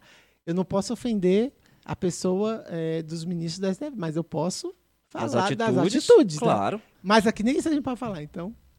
E, e, enfim, mas eu acho que, que essa. É uma, parece que é uma disputa de quem tem mais poder. E, e tudo que envolve Mas essa a, a disputa. gente tem um cara que praticamente come cocô no executivo. Ele é uma pessoa louca. Quem é esse cara? Ele. Quem? Esse, esse, Quem, né, esse aí, esse aí que você fala. Você falou que não pode pronunciar o nome, mas e o apelido? Porque vai trazer, vai trazer, vai É. trazer má sorte pra minha casa. Assim, cê- quando você tem um cara cagando no executivo, o guardião da Constituição precisa entrar. Eu sou fã do Xandão. assim, Sério mesmo, cara? Xandão, claro. Aquele Daniel Silveira é miliciano e por isso, obviamente, foi o, o- e sabe coisa do dele, sabe coisa do, do, do mito e é por isso que o mito cagou e foi lá e falou assim, ó, per, tá perdoado, Danielzinho, porque tudo da mesma lá, é ladrão, gente, miliciano que vem que vende pro nosso povo internet, ga, ga, gatonete, gás, proteção pro comerciante. Mas tem prova disso aí do, do Daniel Silveira ser miliciano lá? Não, a maior prova é quando a maior autoridade do país resolve inocentar alguém em um processo que, assim, ele literalmente foi contra o Estado Democrático de Direito e as instituições. Eu tive o prazer de assistir o julgamento, de ver o voto do Xandão, de ver o voto do, do Xandão. Barroso. Eu adoro o Xandão. o Barroso. Olha sabe isso, cara. assim? O que o cara falou, gente, bater no, no ministro, pegar o cabeça de ovo. Olha. não pode falar Então, isso, a não, minha, gente. A minha opinião sobre isso é o seguinte: é, ele falou muita coisa que não devia. Assim como eu estava falando um dia desse com a Vitória, eu falei, cara, sei lá, mais da metade das crises que o Bolsonaro enfrenta, ele não enfrentaria se ele simplesmente ficasse calado. né? Então, assim, realmente eu acredito que o Daniel Silveira falou coisas que não devia. Porém, a forma com que foi lidado com o STF, creio que não foi a forma correta também para determinadas situações. Por quê? Ele interpretou a Constituição, e aí volta naquele ponto que a gente está falando com a Rebeca, da Constituição. Ele interpretou a Constituição para o que favorecia ele e foda-se, meu irmão. Mas, Thiago, esse, Aí ca- você vibra. esse cara com a galera dele tá desafiando, esticando a corda, querendo romper com a institucionalidade já tem um tempo. A gente sabe que isso é provocação. Agora, é- Eu sou de comunicação e sei o que, que é marketing de guerrilha. Esse homem tem método. Esse aí, o- ele tem método. Ele, O Daniel ou, ou o Bolsonaro? eles, toda a galera, tem método. É, é a, é a crônica do absurdo. É por, eles estão sempre lá no Trend Topics. Eu até fiquei feliz. Eu não vou vo- votar no Lula no primeiro turno, mas eu fico feliz quando o Lula entra lá, porque as pessoas ficam mais alegres no Twitter. Não é aquela coisa demoníaca, assim, aquele filho louco, Carlinho, Carlinho, Carluxo. Né, criando aquelas. Ele fala umas coisas que ninguém entende. Eu não tô no Twitter há tanto tempo que eu não sei Cara, o que, que eu adoro lá. o Twitter, é um inferno, É, mas do- é bom. Pois é, aí a gente vai voltar naquela, naquela questão toda. Ó. É. Quem é que tem poder sobre o STF? O Senado. Por- É, pois é, o mas, Senado. mas é esse ponto que eu tô falando. Não que eu concorde com tudo que o Daniel, que o Daniel falou. Não concordo. Mas a, forma com que o, o Alexandre de Moraes também tomou, porque assim, dois errados não faz um certo. Não, é Entendeu? 11 votos a 1. E só Então, f- assim- e qual é o voto 1? Do que Não, mas foi das atitudes que ele indicado tom- pelo, pelo, pelo Bozo. Mas das atitudes que ele tomou lá já desde o começo. Ele iniciou um processo que ele, que ele não poderia ter iniciado o processo que ele iniciou. Aí ele falou, não, mas porque o estatuto do, do STF, eu posso estar errado, mas até onde eu vi é, é, o STF ele pode iniciar um processo desde que o crime tenha sido co- ocorrido nas dependências do STF. Aí o Xandão falou, eu assisti o vídeo aqui dentro, então foi cometido aqui dentro. Aí o deputado ele só poderia ser, ser preso por crime inafiançável. O crime que ele colocou era um crime afiançado, ele arbitrou fiança, a fiança foi paga, ele não aceitou. Então, ou seja, E ele ainda. E, eu- e- e teve um problema também dele, porque ele, no caso, ele estava sendo a vítima Uhum. e ele julgou, né? O, o- o- Isso, então assim, Mas é porque é a última instância. mas né, não que eu teve. concordo, eu não concordo com o que o Daniel Silveira falou. Eu acho que ele não devia ter falado. Exato, é. Pois é, A que se errou. pese ele ter falado, o Alexandre Moraes também não poderia ter tomado aquelas atitudes que tomou. É, eu acho que ninguém vale nada. Muito, assim... é, não, eu não... Assim, eu gosto do Xandão porque é tudo puto e viado. eu não concordo é, com essa coisa de você ser ferido e você mesmo julgar quem te feriu. Pois é. Só que assim, as armas, quando. É, é paridade de armas. Joga baixo. O, o povo do mito joga baixo, joga baixo. E precisava realmente. E ele não aprendeu. Ele tirou a tornozeleira, foi pro baile funk. Entendeu? O, o Daniel Silveira. Ele é muito doido. Mas se o outro tá sendo muito doido, ele também vai ser. De novo, eu repito, não concordo com as palavras, as atitudes deles, mas a forma que foi. Porque assim, se o, se o cara. De novo, dois errados pra mim não faz um certo. Se o cara agiu errado e o outro foi lá. Menos com menos dá mais. E Então, aí, se né? o cara foi lá e, e agiu errado, e o cara é um cara, um cara, ele faz isso com um deputado. Porque hoje foi o Daniel Silveira, amanhã tá aqui. A Rebeca perguntou um negócio pra ela a respeito do STF, ela já ficou aqui. É, porque, é, então vamos tomar cuidado. Isso não pode acontecer, até porque o parlamentar, ele tá ali É, mas Não é nas porque eu suas não, não, é palavras. porque eu não mas tenho é porque- broche, é porque eu não tenho broche. Mas o cara tinha o broche e foi preso, pô. Ah, mas é porque aquele, aquele- mas a gente vai falar aquela questão. É, ele é muito a questão, a questão do Aí, ó. Não gosta do cara, É não, prende mesmo. Ah, porra. É, o- é é o respeito, sabe? É, As pessoas, assim, é, é, ultrapassa a questão do respeito. Se você for, por exemplo, de- o, o- o- pegar a questão do, do direito parlamentar, né? Que o- os deputados eles têm é, imunidade parlamentar. Quando você fala, ah, porque eu tenho imunidade parlamentar, eles de fato têm, mas ele tem dentro do plenário, em cima ali é, é, quando ele sobe ali no plenário para falar, ele tem imunidade parlamentar. A partir do momento que ele fala fora da casa, que ele não está ali como é, parlamentar ele está na rua, ele não pode. Ele não tem unidade eu- eu- eu- eu já- num país sério, esse tipo de coisa não pode. Você vê assim, eles chateiam com um, um deputado, ele cria um apelido pro cara, é nhonho. Mas essa que é a parte legal. Não, não é legal o isso. o cara. Brasil não é o sério, pô. Agora, eu só, assim, eu concordo em parte. porque Cabeça a- de ovo, é ótimo. beisola. Não, o problema Olha é- o tanto sabe- de sabe apelido. o que que eu acho que, que, que é, é, é, é extrapolar? É porque essas pessoas elas têm família. E os filhos acabam sendo, Sofrendo sofrendo bullying. É, terrível. É, sofrendo terrível. nas Não, escolas. imagina o seu cidades. pai que dava cloroquina pra Ema. Agora, olha só, eu concordo em parte, ô Rebeca, com o que você falou. De fato, assim, ah, a, a imunidade parlamentar, quando ele está fora do plenário, eu concordo em parte, porque eu acho o seguinte, que ele tem que ter a liberdade parlamentar no exercício de suas funções. Se está dentro do plenário, se não está, etc. Por isso que eu estou te falando, em relação ao que o, o- o Daniel lá falou, não concordo com, com as coisas que ele falou lá, que eu acho que tem coisas que realmente não cabem. Mas, assim, Agora, uma crítica igual, igual teve no. Só foi pro Lewandowski, dentro do avião, que o cara falou assim: Lewandowski, eu tenho vergonha do STF. A, a frase que o rapaz usou para o Lewandowski foi essa. O Lewandowski mandou prender o cara em legítima defesa da pessoa jurídica do STF. Porra, o que, Não, que é isso? existe. Entendeu? Então ele nem falou alguma coisa, ah, Lewandowski, você é um safado. Não, ele falou assim: eu tenho vergonha do STF. Mas você vê que, que É isso. tanto tem um método que nós estamos discutindo isso. E paralelo a isso, no mesmo tempo, se a gente pegar a, a, a, a, a cronologia, você vai ver que tinha um escândalo no MEC. Dos pastores lá? É, absurdo, um escândalo gigante. Então, assim, calma aí, eu vou livrar esse cara aqui, a mídia fala disso e a gente não vai falar do MEC.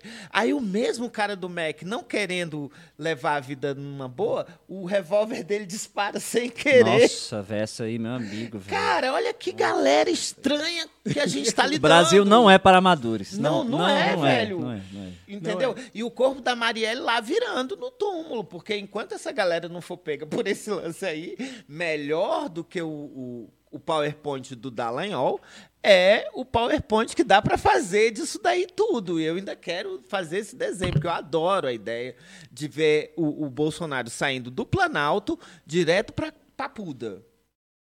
Enfim. Falei até o nome do cara. Pra mandar prender, você fala o nome, né? Claro. Mandar Rebeca, a, a, a nossa estrela é a Rebeca. Porque Não, a eu gente sei, mas a gente vai chegar lá. Você tá num papo muito sério, eu tenho que descontrair um pouco aqui pra te provocar também. Da vez que ele veio aqui, eu provoquei ele pouco. Não, hoje, hoje eu tô pronto. O, agora, falando de presidente, o União Brasil já escolheu o presidente? Vai, quem vai apoiar? Tá decidindo? Como é que tá? O Moro tinha entrado, não era? Não, mas a, a pro- não, mas Moro o, já foi União- também, né? União- o projeto do Moro é, não tem nada a ver com é, é um projeto de São Paulo. São Paulo não tem é São Paulo é Paraná, eu nem sei. Pra você ver que eu nem sei do porque é, o partido como um todo não, te, não teve nada a ver. Também foi pego de surpresa como como essa questão. É, eu acredito que aqui em Brasília, mas é porque tem que esperar as convenções, não Uhum. tem jeito. Mas eu acredito que aqui em Brasília eles vão deixar aberto essa questão. Pra ver É. quem apoia ali, aquela. É porque, na, na verdade, é, Vai deixar livre as é, pessoas. é porque o que acontece? O executivo, é, no caso, o, o presidente, ele não tem interferência é, para o DF. O, o executivo importante para a gente é o governador. Uhum. É, e quem vai apoiar o Bozo aqui é o. O. o... Quem? o, Iban- O Cerveró do Cerrado.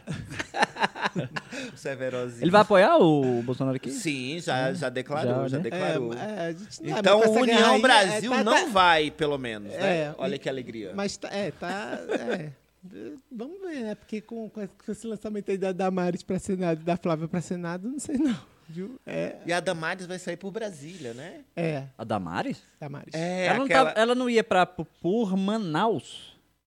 Sei. Não, porque tá dessa vez agora em Brasília é só uma vaga pro Republicanos. Senado, não? É. E aí a, a Flávia, A possivelmente Flávia- nesse acordo com o Ibanês, que eu já cantava essa pedra que eu É, já Mas imaginava. a Flávia vai sair. Ela Flávia Senado, e a- e a Damares. aí apoiando o Ibanês, daqui quatro anos, de repente apoia ela pro governo. É, eu Porque eu acho que se ela viesse pro governo, ela ganhava do, do Ibanês. Eu acho que, eu acho, olhando assim, de novo, a percepção, que a única pessoa que tiraria a vaga do Ibanês seria a Flávia. Não, o Regufe. Será? Ah, as pessoas, é porque as pessoas não conhecem o projeto. Quando botar a campanha na praça, Sim. porque de fato, o, Rebu, o Reguf é uma Ele coisa foi, seguinte. ele foi parlamentar entre os, os, os deputados federais e senadores que mais destinou emenda para a saúde. Ele foi o que para a saúde. Ele foi o que mais destinou. Tu acha que o Reguf leva em cima dos, dos milhões do Ibanez? Porque o Ibanez tem dinheiro. Se- eu vou te falar uma coisa. Se as pessoas, se a- a- as pessoas é, é porque é, a gente não tem a definição ainda também dele, né, se ele vai querer vir a, a pré-candidata do governo ou não. Mas eu, eu realmente não vejo o melhor nome que, que Brasília merece seria o do Regufe. O Reguf ele tá entre decidir o governo e o Senado ou o governo e nada? Não, ele tem. Ele, na verdade, assim, é, é uma. eu- ele não descarta nada. Ele, ele vai Ah. ver o que é melhor para o cenário do, do Distrito Federal. na- Dizem que, que que faz ganhar a campanha é a baixa rejeição. Uma coisa, eu, eu creio que o Reguf, tem. em relação à rejeição, Não, ele é baixíssimo. quase ignorado. Ele foi, ele, É. ele, ele, ele foi o senador Acho que tem muito o que e falar o dele deputado federal mais votado do Brasil Uhum. em, em números de, de, Proporcionais. de proporcionais. Uma pessoa que tem 874 mil votos para Senado, é, que é um- acho que foi um terço do. ou foi mais voto do que o. o que o, o segundo colocado do governo teve. Ele teve mais votos do que o cara que foi para o segundo turno para governo Uhum. ele não é um cara. é, As pessoas que, que realmente conhecem sempre votaram no Reguf, t- tanto que todo mundo fala assim, ah, vota no Reguf. Eu sempre votei no Reguf, eu, eu voto no Reguf. Porque eu, eu, de fato, já fui uma pessoa que eu, lá atrás, no começo da política, eu pensava nessa questão que o Reguf só fazia a obrigação. E aí, quando eu fui, quando eu comecei a acompanhar ele, é que eu percebi. Eu falei, cara, esse. Não é, tem alguma coisa. E ele é assim. Ele é, é uma- é um, é um cara que ele, ele se preocupa mais em fazer do que mostrar.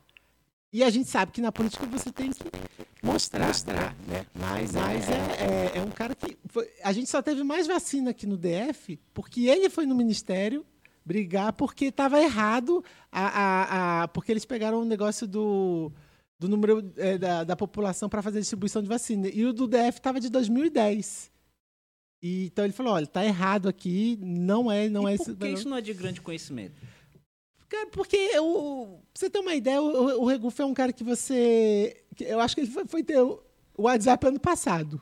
Pois Rede é. social, porque ele Vamos é. um- trazer o Reguf aqui. É, Reguf.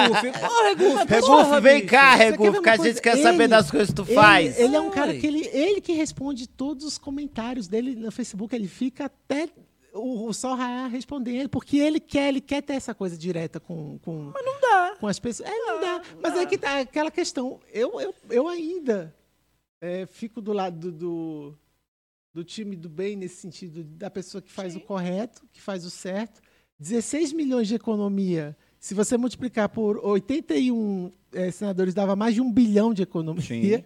Sim. E uma pessoa que, no meio de uma pandemia, sobe num plenário porque os senadores estão debatendo sobre o plano de saúde vitalício se estender à família, e um cara sobe no plenário e ele é lá o único que fala assim: enquanto as pessoas estiverem eh, na fila do SUS, enquanto a gente não tiver política, um, um- sistema de saúde eh, digno, eh, eu jamais vou optar por um. Ele abriu mão do plano de saúde vitalício. Senado. Ele, com seis meses de mandato, ele poderia ter um plano vitalício. Ele não tem, ele paga o plano de saúde dele. Eu acho isso tudo fantástico. Fantástico. Mas olha só, você vê, eu tô abrindo aqui o Instagram e tô vendo aqui. Lógico que rede social, é, são várias métricas, não é só rede social, tem o mundo real aí fora também. Só que assim, a Rebeca eu sei que ela tem em torno de 78 mil seguidores no Instagram, quase 80. O Reguf tá aí já no mandato, que com tudo isso que eu acho que ele, legal, ele tem 12 mil. Ele começou tem dois anos no Instagram. E, pois é, então não tem assim, selo. Agora, então, então, eu eu acho que ele- dele. Olha, ele mexe mais no Facebook. eu acho que ele. Facebook ele vai pegar só meu pai e minha mãe, que tem 80 anos e tal. Aquela galerinha que ainda tá lá. Tá ganhando também, mano. É. Tá com qual a prestação do, do Reguf? Mas é o seguinte, o eu acho que o que acontece, Regu- acho fantástico dele estar ali acompanhando de perto, mas é a mesma crítica que eu vou fazer para outro deputado aqui. Cara, é muito grande a, a rede social hoje, é onde é onde vai chegar, é onde o cara não tinha um espaço lá na televisão, que hoje ele vai chegar através da rede social. Entendeu? Eu vi o Mas como é O- que você chega nas pessoas através da rede social? Todo mundo tem um celular Não hoje. tem, mas como é que você faz para aquela pessoa receber aquele aquela informação. Mas, é, mas a, a rede social, a rede social entregar, entregar ali para. Ele está entregando para 12 mil pessoas aqui. Ele podia estar com uma assessoria para poder estar entregando esse trabalho, fazendo um trabalho de rede 500 social. Mil pessoas, Tá, mas né? como, como é que você faz essa entrega? O parlamentar faz? Através de quê? Não, você está falando a entrega da informação? É, Ué, mas não é, não é publicando aqui? Sim, o mas que ele publicando, faz? mas para ele, pra ele, pra ele publicar aí, Sim. né? É, você acha que os parlamentares hoje eles, eles é porque as pessoas seguem ou é porque eles fazem o, o disparo da informação? Não, quem é, é crânio nisso é o pessoal lá. do- Não, mas todos fazem por quê? Porque dentro da cota de um parlamentar, a divulgação parlamentar tem um, a gente paga para eles poderem impulsionar essa informação. Mas paga, assim, beleza, mas não pagavam antes também para televisão? Eles também tinham essa verba É. para poder ficar distribuindo panfletinho. Então, Mas A gente não, ainda Saca? tem, tem É- para é mais- tudo, né? É mais barato que. Olha, por exemplo, vou dar um exemplo de um, de um, um vereador que possivelmente vai ser deputado federal, que é o Nicolas, que é bolsonarista. Ontem, por acaso, ele fez alguma publicação, que eu não lembro do que foi, que ele deu um print na tela dele do Stories. Cara, tipo assim, uns, uns cinco stories que eu vi na tela, todos eles com 980 mil visualizações. Então, isso assim, isso para um parlamentar, hoje, é uma entrega gigantesca. E aí, beleza, ele tá lá falando com o público dele, alguma outra pessoa que vai chegar lá, vai ter os haters dele lá. Mas eu acho tudo fantástico o que você falou a respeito do Regufe. Acho que é um, é um- é um cara até que eu pensaria mesmo em votar e tal, olhando, ter que olhar mais coisas a respeito, mas eu olho, eu não conheço nada do cara, e o cara já está há oito anos como senador. Eu não sei nada. E olha que eu sou um cara que gosta de política. Gosto de acompanhar uma coisa ou outra e eu não sei nada do Regufe. Né? Então, assim, vocês estão mais próximos dele lá, de repente é uma coisa de falar, Regufe, Não, vamos chamar ele aqui aí, no favor, né? Brasólia pra Entendeu? gente. Pra gente, pra gente rir um pouquinho com ele. né? É. Ele, ele, ele é uma pessoa muito bem. É, é o único político dentro do Congresso ali que eu, até hoje, foi o único que eu consegui olhar nos olhos e ver verdade. Legal. Indignação. Agora, mesmo. seu partido você falou que não fechou é, é, para governo federal. Mas se ele não fechar dentro do que se apresenta hoje, você teria algum. Ou é Bolsonaro, Lula, Ciro? Olha, Tem uma eu, ideia de para que lado você iria? Eu sou Brasília. Uhum. Eu, como pré-candidata distrital, eu tenho que pensar é, no que é melhor para minha cidade, no que é melhor para as pessoas. E hoje, realmente, o que, a o que eu estou pensando é na questão do executivo do governo lo- local. Então, eu sou Brasília. Hoje, eu sou Brasília. Certo. A minha definição é essa. É, Mas você pensa em seguir uma orientação do partido? Não, a gente, não, a, a gente segue o que sempre for melhor para a população. E essa liberdade o partido dá. O União, ele realmente dá essa liberdade. O, o- hoje, a gente tem... A gente tem... É o único partido do Brasil em que é, a gente pode ter nove pré-candidatos federais. Uhum. Desses nove, cinco são mulheres. Então, é o, é o, Perfeito. realmente é um partido que ele, te- ele traz essa valorização da mulher na, da, da política ele, e ele realmente apoia a, o, o pré-candidato. A gente, eles não impõem, não tem essa imposição. Vou deixar aqui, ó.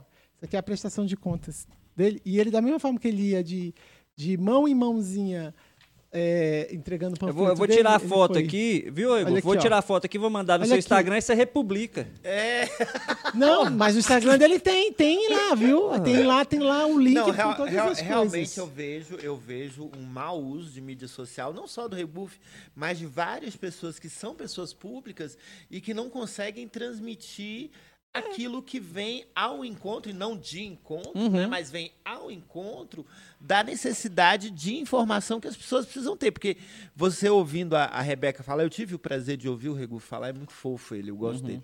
É, se, eu não, se eu já não tivesse escolhido o meu candidato para governador, ele seria. É, você ouve falar e fala, realmente falta as pessoas saberem disso. As pessoas precisam ter acesso a isso. Agora, não se engana com rede social, não. Esse Não, cara, não é. ele é sagaz, ele é do tipo que vai Sim. pra rua, ele. É. Sim, Sabe? sim. Ele é Sim, sinistro. ele Quem é seu ele candidato a governador? Leandro, Leandro Gás. Ah, é, o- é, o- Leandro, é o do Girafas, não? Não, né? Não, não. Do Girafas, quem é o cara do Girafas O lá? do O, Le- o Girafas. Leandro, ele, tem, ele tá com mandato. Ele é, ele é Ele é, distrital ele é e, deputado e ele, é, ele é professor de história. Ah, é o professor. ele é Sim, muito querido, sim. eu gosto muito do Leandro. Qual partido? É, agora ele tá no PV. Uhum. Mas ele era da rede sustentabilidade. Tem muito a ver com a minha, a minha questão ideológica sobre meio ambiente Uhum, e tal, e a uhum. história que a gente tem junto mesmo, assim, de quando teve o lance de Brumadinho, a gente levantou 30 toneladas de alimento, levou lá. Eu- ele eu, é foda. Eu, Eu, gosto, acho, cara. eu, eu perguntei pra, pra Rebeca a Mas o, respeito do. o Regufo é fofo, eu gosto dele. Ele é fofo, é ótimo. Gostaria, fofo, eu gostaria, ele eu gostaria de ter a oportunidade de conhecê-lo. Não conheço. Vamos E é super legal. acessível, super Manda muito ele vir aqui, ó. Regufo, vem cá que eu quero conversar com você. Aí tu vem de novo também, isso é legal. Sim, Eu falei com a toda Re- pauta de política eu venho. Eu adoro. Trazer o Bozo. Isso. Ah, só que deixa ele um pouco mais longe, que ele tem cara de gente que cospe na gente quando fala. Certo. Eu perguntei pra Rebeca a respeito do, do presidente, aí ela, ela falou, ah, eu sou Brasília e tal, e aí você me fez lembrar, e eu acho legal também essa posição, eu, você me fez lembrar de uma colega que eu tenho, a gente conversa muito igual eu converso com o Tony, né, eu tenho uma, uma visão ideológica um pouquinho mais separada da do Tony, é, e ela é mais essa visão do, do Tony aí. Porém, o Tony é um cara que eu sempre achei que fosse Lula, ele é Ciro, e essa colega ela é Lula. E a gente conversa muito sobre isso, a gente se provoca muito na, na brincadeira ali. E eu perguntei pra ela a mesma coisa. E ela chegou pra mim e eu falei, nossa, ela falou assim: olha, é, ela é servidora pública, né? E a da, da, da área de segurança. E aí ela falou o seguinte: ela falou, olha, no governo federal, federal eu, sou, eu sou Lula. No governo distrital é quem apoiar minha carreira. Aí eu falei, e é? Ela falou, é. Eu não vou citar o nome específico, mas ela falou assim: inclusive, se vier fulano pra governador, eu volto até nele. Eu falei, sério? Tipo assim, cara que é braço direito do Bolsonaro. E ela falou, aqui eu tô pensando no meu.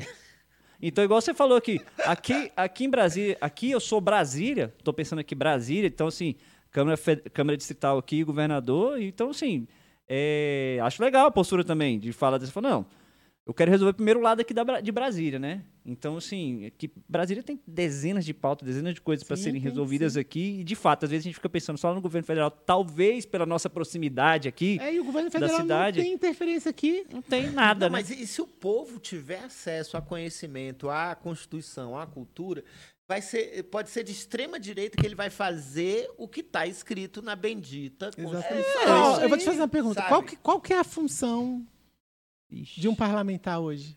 De um senador, de um deputado? Qual que é, qual que é a função dele? As- a principal função dele? Se eu for... Fazer dancinha TikTok. TikToks. Então, a, a- a Câmara Legislativa está lá para legislar, definir orçamentos, essas coisas e fiscalizar. Exatamente. É legislar e Caraca, fiscalizar. acertei, o coração né? chega. Isso é a função típica, porque atipicamente ela julga também. Sim, sim, É claro. porque eu acho assim, é um, um absurdo ela, ela. Você, por exemplo, as CPIs, por exemplo, você julgar. Você sabe que ali eles vão estar julgando não, não baseado em fatos, e sim em questões políticas. E uma pessoa ter é, o curso da sua vida julgado. É, claro, assim, que eles são autoridades, não tirando a autoridade, mas nesse sentido você tem que deixar isso realmente para um judiciário.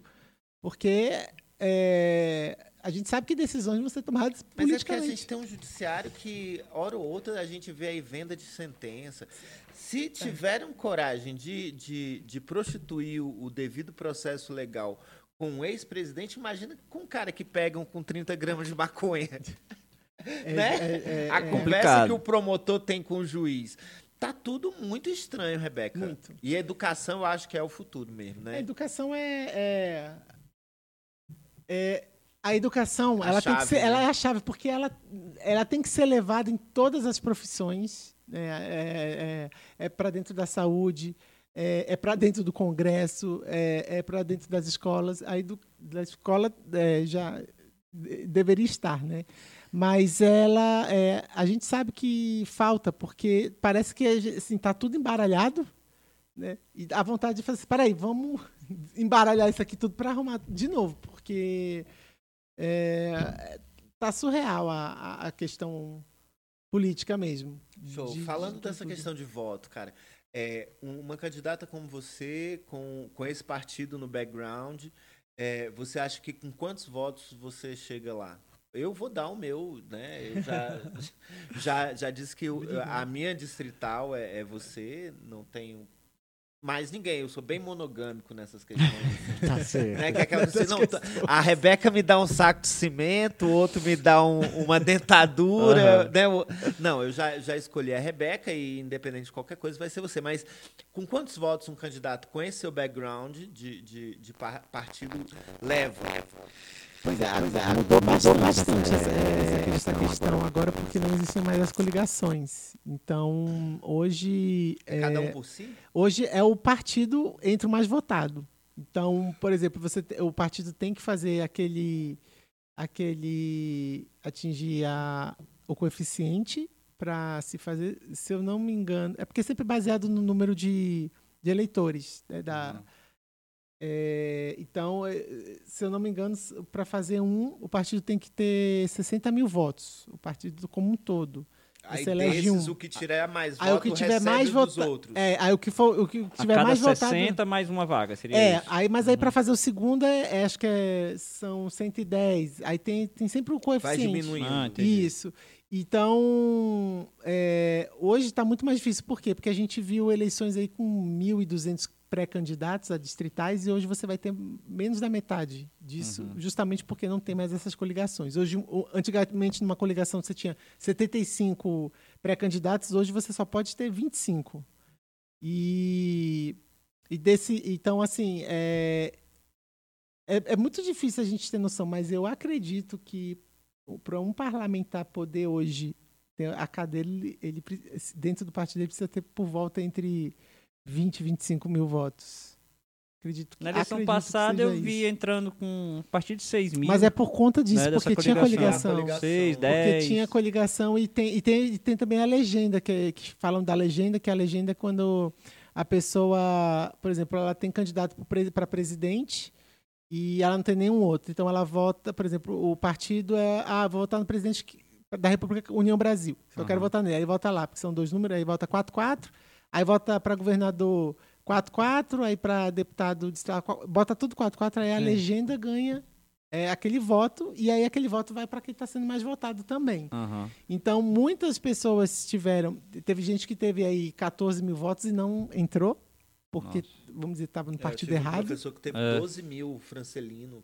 Aham. E não entrou. E a gente teve Não parlamentar que teve 7 mil e pouco. E entrou, Entrou. por conta É. dessa Não coligação. faz sentido isso. É, agora não, tá- não, não, não existe mais Além isso. de você, quem é, mais, quem é forte pré-distrital no, no União Brasil em, Bra- em Brasília? Ah, eu acho que todos os pré-candidatos têm. Mas tem alguém tem força, a lembre? Quem tá lá conhecido, assim? Ah, tem- a gente Quem tem é? o Eduardo Pedrosa, que ele tem Ah, mandato Eduardo- atualmente, né? Ah, que é um, é um- é, sobrinho da Eliana, É, né? que, é, que é, um, é, um, é um deputado que vem com um mandato muito bom mesmo, realmente fazendo um trabalho bacana. É, e tem outros nomes também que, que, que compõem a. é, Mas nenhum Dentro. no, no- no nível Rebeca. eu acredito que todos sejam, né? Até porque todos têm história. O partido hoje tem, tem pessoas é, com, com, com nomes de, de peso. Pra, a gente tem hoje no partido a Abadia, né, que já foi, mas ela é. A Badia era esquerdona, não era? Ela, é, ela, ela foi vice-governadora do, do, Rori, do. Do Cristóvão. Foi do Roriz, não. não. Foi do Roriz? Foi do Roriz. Ou foi do Arruda, não? Não, foi, foi do Foi Roriz. Acho que foi do Roriz. A gente tem. É, a Badia. Aquele ali tem, sabia fazer política. É... Deus o tem. Roriz, Roriz. Roriz. Não, o Roriz, é assim, por mais que a gente odiasse ele à época.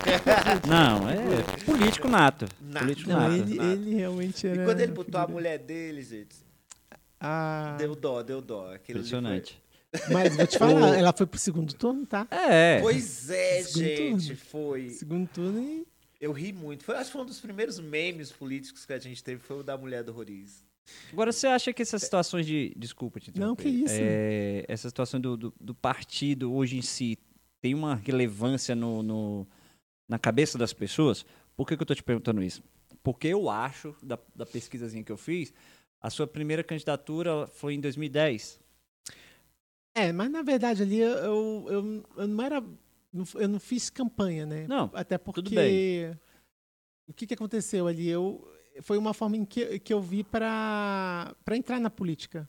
Uhum. Então eu vim mais ali para apoiar um, um- um- o governador na época e Quem era, parte era foi o Agnello. Agnello. E aí, então, aí agora vai responder minha pergunta, então. Porque qual foi o partido que você veio naquela Do época? PCdoB. Do PCdoB. Aí você veio, porque assim, é, ah, eu olhei lá, pô, vou te falar por que que eu vou dar o contexto logo todo, por que, que eu quero saber disso. Porque eu olhei assim e falei, tá, a Rebeca foi candidata em 2010 pelo PCdoB. Aí, nove anos depois, ela foi nomeada no, no, no, para trabalhar com um deputado que é do PSL da base do Bolsonaro. E antes eu fui do Republicanos. E aí eu, eu vi essas Ah, duas foi até matérias. comunista. Eu fui essas duas matérias e fiquei assim. Peraí, ela entrou assim como candidata aqui no PCdoB e agora ela tá aqui nove anos depois aqui com, com acho, delegado, alguma coisa, Delegado Pablo. que é do, da base do PSL lá, 2009, assim, com o Bolsonaro. Acho que ele até rompeu com o Bolsonaro, eu acho. 2000, foi Né? Todo mundo rompeu com o Bolsonaro. Menos você. Você é o único Ah, que não rompe. Ah, eu já te falei, eu tenho pautas. Se o Lula, se o Lula hoje começasse a defender as pautas, aí eu falei, vamos no Lula, Não, nem paciência. fala do Lula que eu fico tentado, cara. Tá todo mundo tão feliz com a candidatura desse cara, mas eu vou ser Ciro Mas sabe até por o que, que você fica tentado? Porque a paz do Brasil é a corrupção. É isso. Oh. É isso, pô. Então deixa eu voltar aqui. Aí o seguinte, aí me, suge- me- me saltou isso aos olhos. Assim, ah, pô, como é que ela foi candidata aqui no, no PCdoB aqui e daqui a pouco ela estava trabalhando aqui com a pessoa do PSL? É porque, na verdade, na política eu nunca vi a questão partidária, sempre me identifiquei com pessoas. Uhum. E, na época, é, o, o PCdoB era, era um partido em que ele estava à frente das pautas do esporte. Né? Foi a, no, no- na época, a Manuela Dávila ela foi a parlamentar que brigou pela questão da, da lei de incentivo do 1% para o esporte.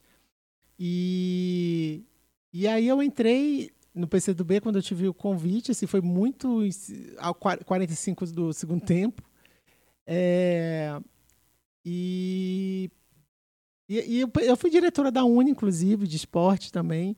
E assim, eu, eu, eu realmente acredito que a gente tem que passar por vários partidos justamente para você é, conhecer qual é, qual é o, o- ali a história do partido, o, o- quais são as, é, as pautas. E eu até. Eu, eu, eu era jovem também, né? Essa questão da juventude, essa época da, da, da questão da Uni, da. da Sim. é, é- é uma questão que era muito assim do, do PCdoB. E a gente muda muito. Né? Muda Claro. a cabeça, porque você Não, passa é a conhecer. tranquilo isso. Eu queria só entender como é que foi essa... É, e é justa, e tanto que depois eu fui pro Republicanos, Uhum. né? É, e então assim, eu, O eu Republicanos é mais direita ou mais esquerda? Eu o Republicanos, ele, é- ele, na verdade, ele é, ele é centro, é um, é um partido mais de, de, de centro. Inclusive, o próprio PSL sempre foi um partido de centro. Uhum. Ele ficou um partido. é, ele se tornou um extrema-direita quando o, o, o presidente estava no PSL. E depois que o presidente saiu do, do O PSL, ele Ricardo voltou. Barros é do PSL, não é? Ricardo Barros. É. Não, Não, o Ricardo Barros é de qual? Não sei, Ou é do não, PL Ricardo. ou é do PSL, né? Não sei. não. O Ricardo, Ricardo Barros é, é o que... que da tá... Covaxin. Da Covaxin, sim. Porque você falou de corrupção, eu tô Não, só não, tentando Não, não, mas- lembrar que qual é o não era do partido. PSL, não.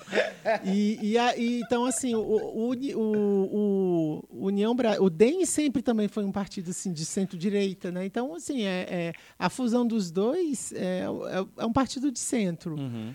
Porque é, foi o que eu falei, pessoas boas e, e projetos bons existem dos dois lados, e ruins da mesma forma. a, Jo- a Joyce, a Joyce foi para União Brasil? A Joyce foi pro do Dória, né? Do PSDB? PSDB. Pro PSDB. Tá abraçadinha com o Depois, Dória depois lá. que ela ganhou o apelido, qual foi o apelido colocado nela? Peppa. Peppa Pig. Da outra vez você vê que pai, já falou, ah, eu adoro isso. Mas os apelidos são legais, pô. Não, Os é- apelidos é- são não, é- ótimos. O Dória é o calcinha hoje. É o calça apertada. É, e por aí vai. Ô, ô, Rebeca, teve umas perguntas que mandaram aqui. É, teve uma aqui que eu achei interessante, que falou assim: dá pra fazer uma campanha política sem dinheiro? Olha, é, quando chega a época da eleição mesmo, por exemplo, a gente tem a questão dos voluntários, das pessoas que são Uhum. que, que militam por você é, voluntariamente. Então, dá para fazer, dá, é, é difícil você conseguir. Agora, se Uhum. você perguntar para mim, tem como fazer política sem usar o fundo eleitoral? Eu falo para você, tem. Hum. Se- Tem como fazer campanha sem fundo eleitoral? Tem. Aí como você faz? Aí você faz vaquinha com os amigos para te ajudarem. É, uma vez até o Tony falou da, da, da Joyce aí, eu vi uma pessoa fazer uma pergunta do tipo pra ela. Falou, ah, mas você vai usar o fundo? Ela falou, vou usar o fundo. Ela falou, ah, mas você acha que você quer? Eu falei, cara, pelo menos eu olhei assim e falei, é, eu nunca tinha pensado por esse lado. Ela falou, você acha que é justo eu virar e falar, não vou usar o fundo, e todos os meus adversários usar o fundo, e ter uma base gigantesca de grana, e eu ficar aqui pedindo esmola para poder fazer campanha? Eu falei, caramba. É, mas a questão é se a gente for pensar assim, a gente vai pensar que os deputados que têm mandato, eles já saem na frente da gente Pois é. 10 mil, 10 mil, 10 mil, 10 mil anos, porque eles, têm uma, eles já têm uma equipe inteira É. que já está quatro anos fazendo, trabalhando por eles antecipadamente. Uhum. Eles têm uma cota, eles têm uma verba ali que, que eles podem usar até é, o meio do ano. Então, assim, eles já começam a, a pré-campanha antes mesmo. Então, assim, se a gente for pensar nisso, você não vai se candidatar nunca. Eu acredito, assim, que o fundo, o fundo ele tem, tem uma, uma certa vantagem pelo quê? É, eu acho que ele deveria ser usado para pessoas em que, que estejam saindo no, no seu primeiro mandato, vai dar uma ajuda e principalmente para mulheres, é, principalmente para no caso da- das cotas, né? É, Eles deveriam ser usados com essas Verificar uma situação que realmente a pessoa precisasse ali, né? Exatamente, que Uma ela não questão. tem aquela, aquela, aquela, o partido, porque é muito, muito, muitos partidos não têm fundo eleitoral. Uhum. E um cara como Ibanez, eu não sei por que uma pessoa com capacidade de comprar avião, mansão gigante, querer ser governador, qual é? não- né? Nunca entrou na minha cabeça. É, é poder, né? É, eu tava, você tava falando aí que eu tava tomando um cafezinho, Tony, né? Falando assim, não, eu não quero me candidatar nunca não, que eu Ah, quero ficar, vai- que- quero ficar só low profile e tal. Eu queria ver o Tony ali em cima do. Seria legal. Olha, a gente diverge ideologicamente, mas o Tony é um cara que eu apoiaria. Com- Mas eu também. Entendeu? Eu, deixa, eu, eu, eu votaria em você, Tony. Com certeza. Só que aí Com eu tava certeza. pensando exatamente nisso, cara. Quando você tava ali, eu tava ajeitando aqui as câmeras e vendo você falar, eu falei, cara, o Ibanês, milionário, ele podia sentar em qualquer restaurante de Brasília, ficar tomando a cerveja dele, É. comendo ali o parmegiana. Aí ele fala, vou ser candidato. Por dinheiro? Não. Vou ser candidato. Hoje não pode sair de casa. E assim, É, eu falei, gente, cara, é, muito política, doido isso. política é muito acordo, muito dinheiro e muito mistério. Tem É isso. muita Não, coisa. é mais louco que a maçonaria, né, cara? O que rola É. ali dentro. Tem, agora eu não vou. Eu, é, se, se a gente falar só. Ah, to- é, política é tudo ruim, não. Existem parlamentares fantásticos. Não, é por isso que a Sim. gente ainda tem, Existe, né? é, a gente as consegue-. Porque existem pessoas realmente que faz- fazem, que dedicam, que se dedicam mesmo ali a- a- a- às pessoas que brigam, que existem, existem sim. 513 é, é muito difícil. Eu, eu fico indignado porque a gente tem 513 parlamentares, 77 são mulheres, né? E essas 77 mostraram muito mais eficiência do que o resto. São muito mais para aprovar projeto, para colocar pauta, para botar para frente, são muito mais rápidas, né? Uhum. E mas existem ali no meio, sim, parlamentares muito, muito, muito bons mesmo, assim, de, de tirar o chapéu.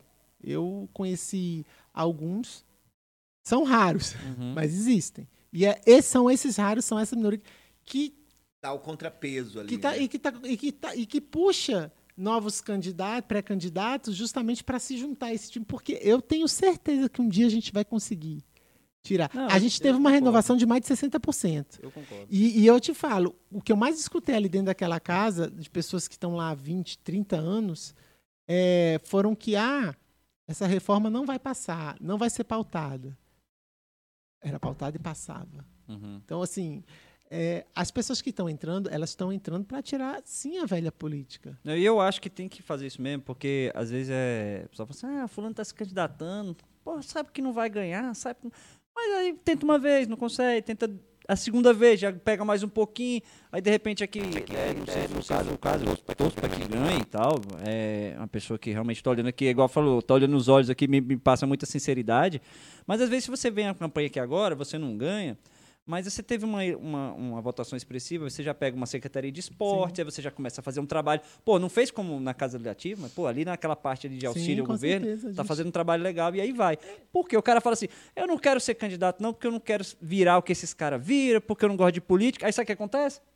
Tá o, o Renanzinho Calheiros falando pro filho dele lá assim, ó. Meu filho, ó, vou te dar muita alimentação que você vai ser um candidato um dia. O filho do Sarney tá lá, ô, meu filho, Não, você vai. Aí essa galera. Exatamente. Todos É o- os meus né? amigos que quiserem entrar para a política e tiverem projetos igual a Rebeca, eu super apoio. Eu acho que a gente tem que chegar. O Zeus vai viver a época. O Zeus é o filho dela, né? Uhum. Vai viver a questão, a época onde a gente vai ter orgulho de falar assim: nossa, gente, estou excitado porque falta três meses para eu votar na Rebeca. Sabe? É, é querer mesmo, mas.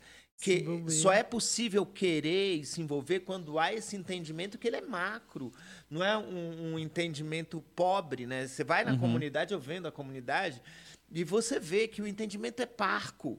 O entendimento, sabe, as pessoas não conseguem perceber que um projeto de lei significa um programa para anos de benefício para a comunidade. Então, esse entendimento só vem depois daquela base da fome, né? Então, se o cara é Sim. bem alimentado, pratica esporte, estuda, passa- ele tem uma capacidade de raciocínio melhor. Né? Então, acho que o Zeus vai assistir isso. Por enquanto, o pessoal tem a vergonha mesmo, né? Da... É, é, é, a política tem que fazer. Inclusive, porque faz parabéns, parte. cara, porque é paulada, né? Não, cara- É. Botar, botar, botar o nome à frente aí, né, eu vou te falar. é, de onde eu trabalho, pessoas já falaram comigo também, porque eu, eu gosto de agregar as pessoas assim também. Falar, ah, você tem que um dia pensar. Eu falei, cara, eu penso nos 45 dias de campanha, já me dá preguiça, do tipo assim. Cara, é, não é preguiça do- de, de ter preguiça de fazer as coisas, mas é um negócio muito pancada. Um negócio Não, assim. Uma, é- uma campanha pro conselho tutelar, cara. Foi Aí, o ó. que eu fiz. Eu falei assim, Jeová, nunca mais. Exato, quero. exato. Porque você se expõe demais. Isso, né? é por E isso. tem umas pessoas que elas acham que podem dizer coisas pra você que É. elas não podem. É, elas Exato. Mas tem, inclusive é crime, né? O ano passado foi aprovado um, um projeto de lei, é, isso voltado principalmente para as mulheres. Isso foi bem específico para a mulher, que qualquer tipo de, de ofensa, qualquer tipo de atitude de violência, seja psicológica, física, é, rede social, qualquer coisa, é, a pessoa vai responder por crime mesmo. Vai ser, vai levar um Uhum. processo criminal e vai responder. Então E a gente tem que levar a lei a sério. tem né? que levar, tem que levar porque vai acontecer mesmo. E, e hoje com a questão da internet é, as pessoas elas ficam muito corajosas, né? Elas se escondem muito. É. Mas a gente acha. Hoje Não, tem uma é, delegacia. é mais fácil, é, hoje uma delegacia, uma delegacia especializada nisso que acha, a gente até brinca, acha lá no quinto dos infernos, mas acha. Então tem que realmente levar a sério, tem que respeitar. Se não gosta de. É, o que a gente fala, não é, é, o que você fala, é o jeito que você fala. né? Se você não gosta de política, não precisa xingar, ofender, né? Fala assim, olha, não, muito obrigado e tudo, né? Você, você pode ser educado. Não precisa. Enfim, civilidade cabe em qualquer lugar. É, agora, Exatamente. uma das perguntas que até que a gente caminhando pro, pro. Tem noção de quanto tempo a gente já tá aqui? Putz, umas duas horas. É, ela acertou. Foi a primeira que acertou até hoje. Todo mundo que a gente fala, tem, não, tem uma hora só. Foi a primeira que acertou. É, o rapaz perguntou assim: qual o seu maior objetivo na política? Eu não quero a resposta simples. Uhum. Aquela coisa bem da política. Ah, meu, segurança, saúde, educação. não. Qual o seu maior objetivo? Quando você olha para esse contexto, você fala assim, cara, cheguei. Cheguei igual o Marcos Mion. Senhor, chegamos. Chegamos. Né? Chegamos. E, e aí? Aí você olha aquilo lá e qual é o seu objetivo? É deixar um legado. O mais importante é a gente deixar um legado para as próximas gerações, para dar continuidade. Porque uma árvore ela não brota do dia para a noite. Você tem que plantar a semente. E o objetivo, quando a gente entra na política, é que a gente coloca o nosso nome à disposição é, da, da cidade, é, é esse: é pensando nas próximas gerações. É, não é pensando na nossa. Então, o maior objetivo que eu tenho é deixar um legado. Eu já tive uma história com, com a minha cidade, com as pessoas daqui, e eu tenho certeza que, se Deus quiser, a gente vai ter aí por anos e anos, gerações e gerações de, de pessoas que vão dar continuidade ao, ao legado da verdadeira e da nova política. Uhum. Esse é, o- é o maior objetivo. Se você fosse chamada pra participar do Big Brother, você iria? Poxa, eu fui para fazenda, então não iria. Inclusive, e caminhando para este final. e caminhando para este final, até eu, eu ia meio que encerrando falando isso. Falou, hoje a gente falou muito de política, mas eu tenho várias curiosidades sobre fazenda. várias. A, a, a maior de todas eu falei assim. Gente, eu quero saber se ela pagou outra cama pra Mara Maravilha. Porque eu fui ler, ela quebrou a cama da Mara, mas isso é assunto pra outra vez. É, outra não, vez. Então, então vamos aqui, vamos. Vamos pedir aqui pela ordem. É. Não- quebrei a cama da Mara. Não era da Mara, era a cama em que ela estava dormindo naquele momento. Ah, não é, É a dela, não é a dela. É a de todos. É a de todos lá. Qualquer um. Tá, foi a é- que, é foi a que você encontrou nós. pela frente, você falou: ah, quer saber? Eu vou quebrar essa aqui mesmo. Hum, Entendeu? É, mais ou menos. Mas eu, eu, quando vi isso, eu tinha esquecido desse ponto que você tinha ido lá pra fazenda. Eu falei, caramba, ela teve na- deve ser uma experiência muito, muito louca. Apesar de, inclusive, pra falar assim, da Siri pro Big Brother. Não. Eu falo, Não. cara, deve ser uma experiência muito louca. Mas isso vai ser pra outra vez. Outra vez. Hoje a gente veio falar de política aqui, é uma coisa do da sua da sua- É, é, é- é- é muito engraçado. Eu uma es- é, na escola, lá no SED 2, lá do, do Riacho. Foi um beijo pra aquela galerinha maravilhosa. É. Foi muito engraçado, porque eu tava contando a história, tudo uma história, né? Das medalhas e tudo. Mas quando eu falei que eu tinha participado da Fazenda, aí eles ficaram eufóricos. Eu falei, oh meu Deus, contando a história toda bonita aqui. Eles ficaram. É, porque né, eu não quis misturar Fazenda, aqui no né? meio para não, porque se eu- dentro do que a gente veio falar, até da pré-candidatura e tal, é, da- das proposições para Brasília, se entrasse nesse assunto de fazenda, meu irmão, aí eu só te- ia, só ia nesse Eu ponto. vou te falar, qualquer pessoa que participar de um reality show, ela encara a política, ó, fácil. Porque Ali eram ali- ali, não é Vou, fácil, vou fazer não. perguntas superficiais. Ali eram, são quantas pessoas que entraram ali? 16. 16 pessoas ali. E ali, com quanto tempo ali vocês já estavam Ali? louco ali? Ah, uma semana. Já... Vocês fazem um, um, entre aspas, aquecimento antes ficam isolados, não? Não, só. é, gente- eu, na, na, na, na minha edição, só fiquei um dia. Ah, Eu acho que tá. o pessoal que f- tá ainda ag- agora com esse negócio da pandemia, parece que eles estão ficando antes justamente porque tem que fazer exame Ah, e tá. tal.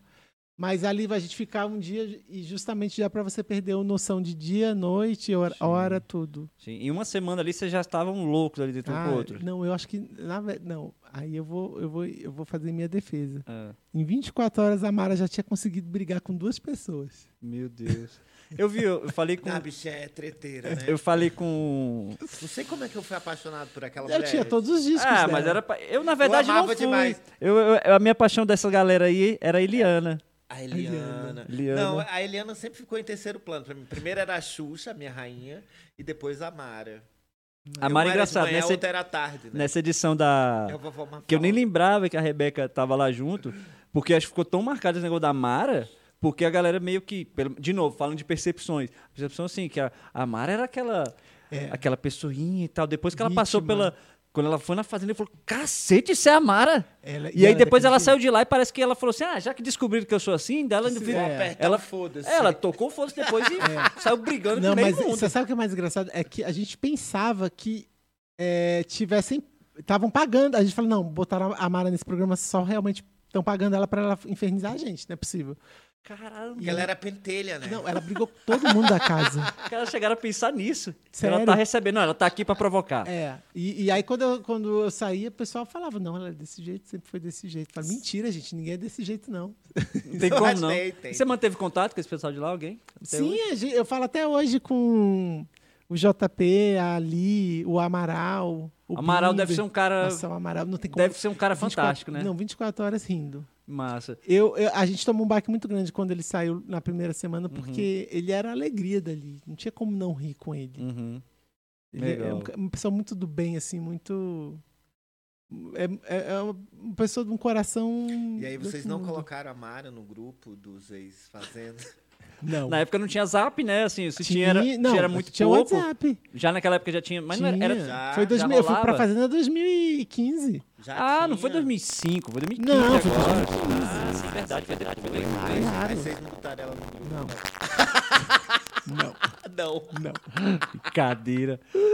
Ô, Rebeca, olha, te agradeço muito você estar aqui hoje com a gente. É uma alegria muito grande, uma honra conhecer você, uma pessoa de Brasília, uma pessoa que eu vejo, igual eu já te falei, vejo muita verdade no, nos olhos bonitos que tem. Obrigado. É, de, de uma pessoa que a gente, apesar de estar tão perto da gente aqui, às vezes a gente vê muito distante, né? Então eu falo assim, eu outra coisa que eu acho legal de estar nesse projetinho pequeno aqui da gente é conhecer essas pessoas que eu falo assim, quando, já falei isso para algumas pessoas aí, quando que eu ia parar para conversar com a Rebeca numa situação, às vezes as conexões não iam permitir isso. Não, e de repente, imagina né? eu, velho, no Gilberto Salomão, É, comendo minha engraçado. pamonha, assim, eu olhei pra trás e falei, tu é a Rebeca, né? Foi, foi assim que você. Foi. Que legal, cara. Olhei pra trás e falei, tu é a Rebeca, Porque as é? pessoas às vezes têm aquela coisa assim, não, é a menina que era a nadadora, não era que era da TV ali, e aí tem aquela coisa de, às vezes, chegar e conversar. Rola isso? um Não, pouco? eu tenho um exemplo aqui da minha chefe, da chefe da minha comunicação, a Dai, Ah, daí que tá ela ali. trabalhava na Câmara também,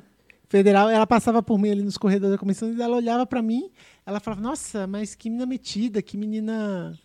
é, Que isso, metida besta, né? E aí, e, e aí depois, ela, depois que ela me conheceu e tudo, ela falou assim, cara, aí foi quando eu percebi que eu falei, mas é porque as pessoas acham que a gente que, que, que, é figura pública, a gente tem que estar rindo o tempo todo, que a Não, gente não não tem sentimento, como. que a gente tem. É. E aí ela foi perceber, ela falou assim, caramba, como é engraçado. E graças a Deus, todas as pessoas que tinham uma impressão ruim, que depois que me conhecem, Aham. elas mudam essa imagem. Uhum. É por isso que eu, eu sempre tive vontade assim, das pessoas realmente é, me conhecerem. Uhum. E, é, ter a oportunidade de poder me conhecer. Porque eu sou uma pessoa, eu sou muito tranquila. Eu só tenho essa carcaça porque eu realmente, meu coração é muito mole. Eu sou Uhum. muito. Muito bobona, assim, de. Uhum. Não sou de briga, de. Falar, ah, nossa, tomar um tapa assim. Eu falei, gente, se eu tomar um tapa, eu choro. Aquele negócio, não arruma confusão. É Aquela história, eu, dou um boi pra não entrar na confusão, mas uma boiada pra não sair de Uhum. uma. Uhum. Então, mas eu sou muito assim, eu sou muito do lado do bem, não tem. tem Não, jeito. dá pra ver, dá pra ver. Chegou aqui, sorrisão e tal, e eu fico, de novo, fico muito feliz de estar conhecendo a oportunidade do, do Tony ter trazido a Rebeca aqui. E desejo sucesso, muito sucesso pra você na sua campanha. Obrigada. E espero que consiga uma vaga lá, espero que esteja lá e que defenda essa parte do esporte, uma parte que eu acho fantástica, apesar de não praticar um- algum um esporte é, específico. Eu gostava muito de futebol, mas ferrei tanto o joelho que eu falei, já que eu não ganho dinheiro, é melhor parar. Né? Fiz duas cirurgias no joelho jogando Ixi, Nessa- é, rompi o ligamento duas vezes jogando futebol. Falei, não, é melhor parar, não tô ganhando nada com isso, né? Então, assim, é, espero que defenda essa parte do, do esporte lá. Seja como de fato eleita, seja se de repente tiver uma oportunidade depois, que a gente sabe que essas coisas também funcionam assim. Né? Eu, já, eu já trabalhei com alguns candidatos, já trabalhei como secretário de esporte também já há um, um tempo. E eu sei que é uma, é uma área muito, muito carente Uhum. nossa, né? Então, assim, eu vejo que tem até um, um pessoal que quer vir aqui bater um papo com a gente, que é o time de futebol da, da Polícia Militar. Os caras vieram falar pra mim, assim, nós somos tetra ou são pentacampeões mundiais. Do- E eu dos falei, jogos- É, dos jogos policiais. É, aí, policiais não, final do ano a gente vai de novo pra não sei onde. E eu falei, caramba, sério, velho, sério. Aí você vai ver, ah, o cara tem que pagar a própria passagem, não Uhum. sei o quê. Então vai pela paixão.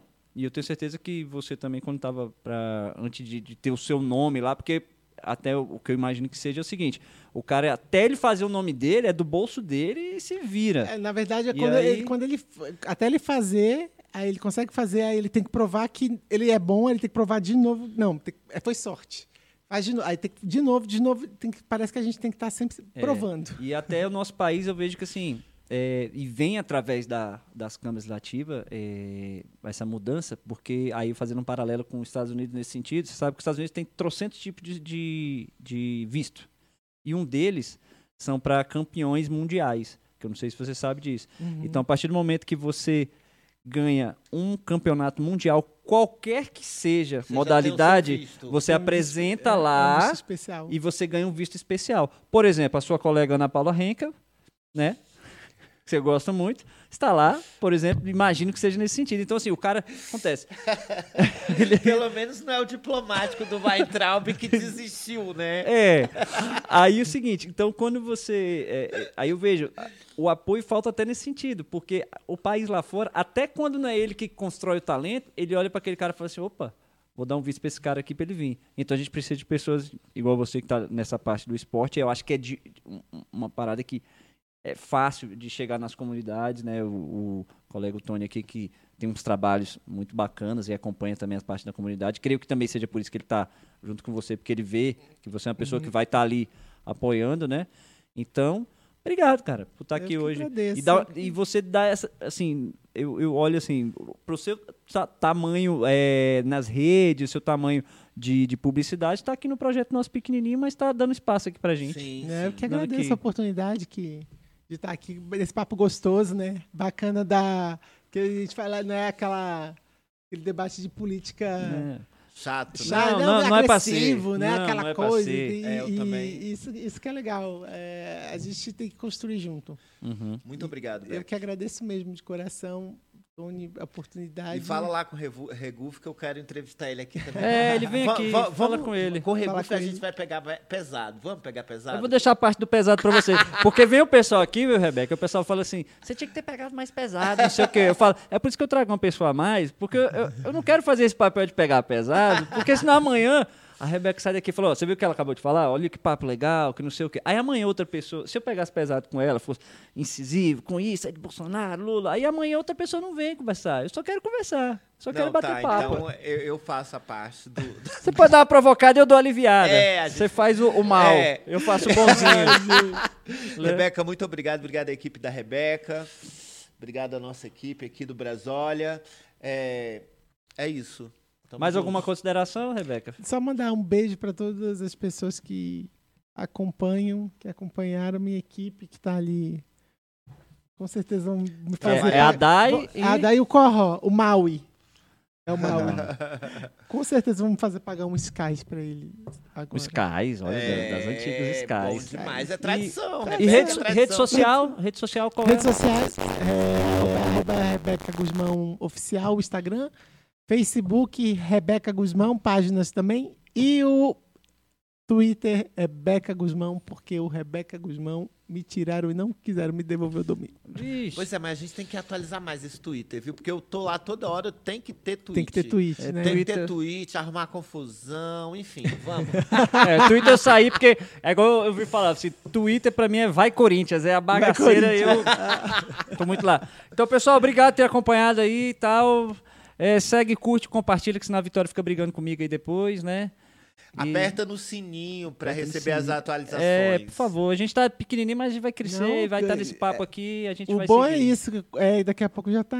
Todo mundo que é, começa pequeno se torna gigante depois. É, quem, quem, quem é adulto um dia foi criança, né? Exatamente, ó, eu não fui do PC do B. Agora tô- Ela já foi brincadeira, comunista, foi comunista. Já foi comunismo. É com esse, com esse comunismo que a gente encerra aqui por hoje.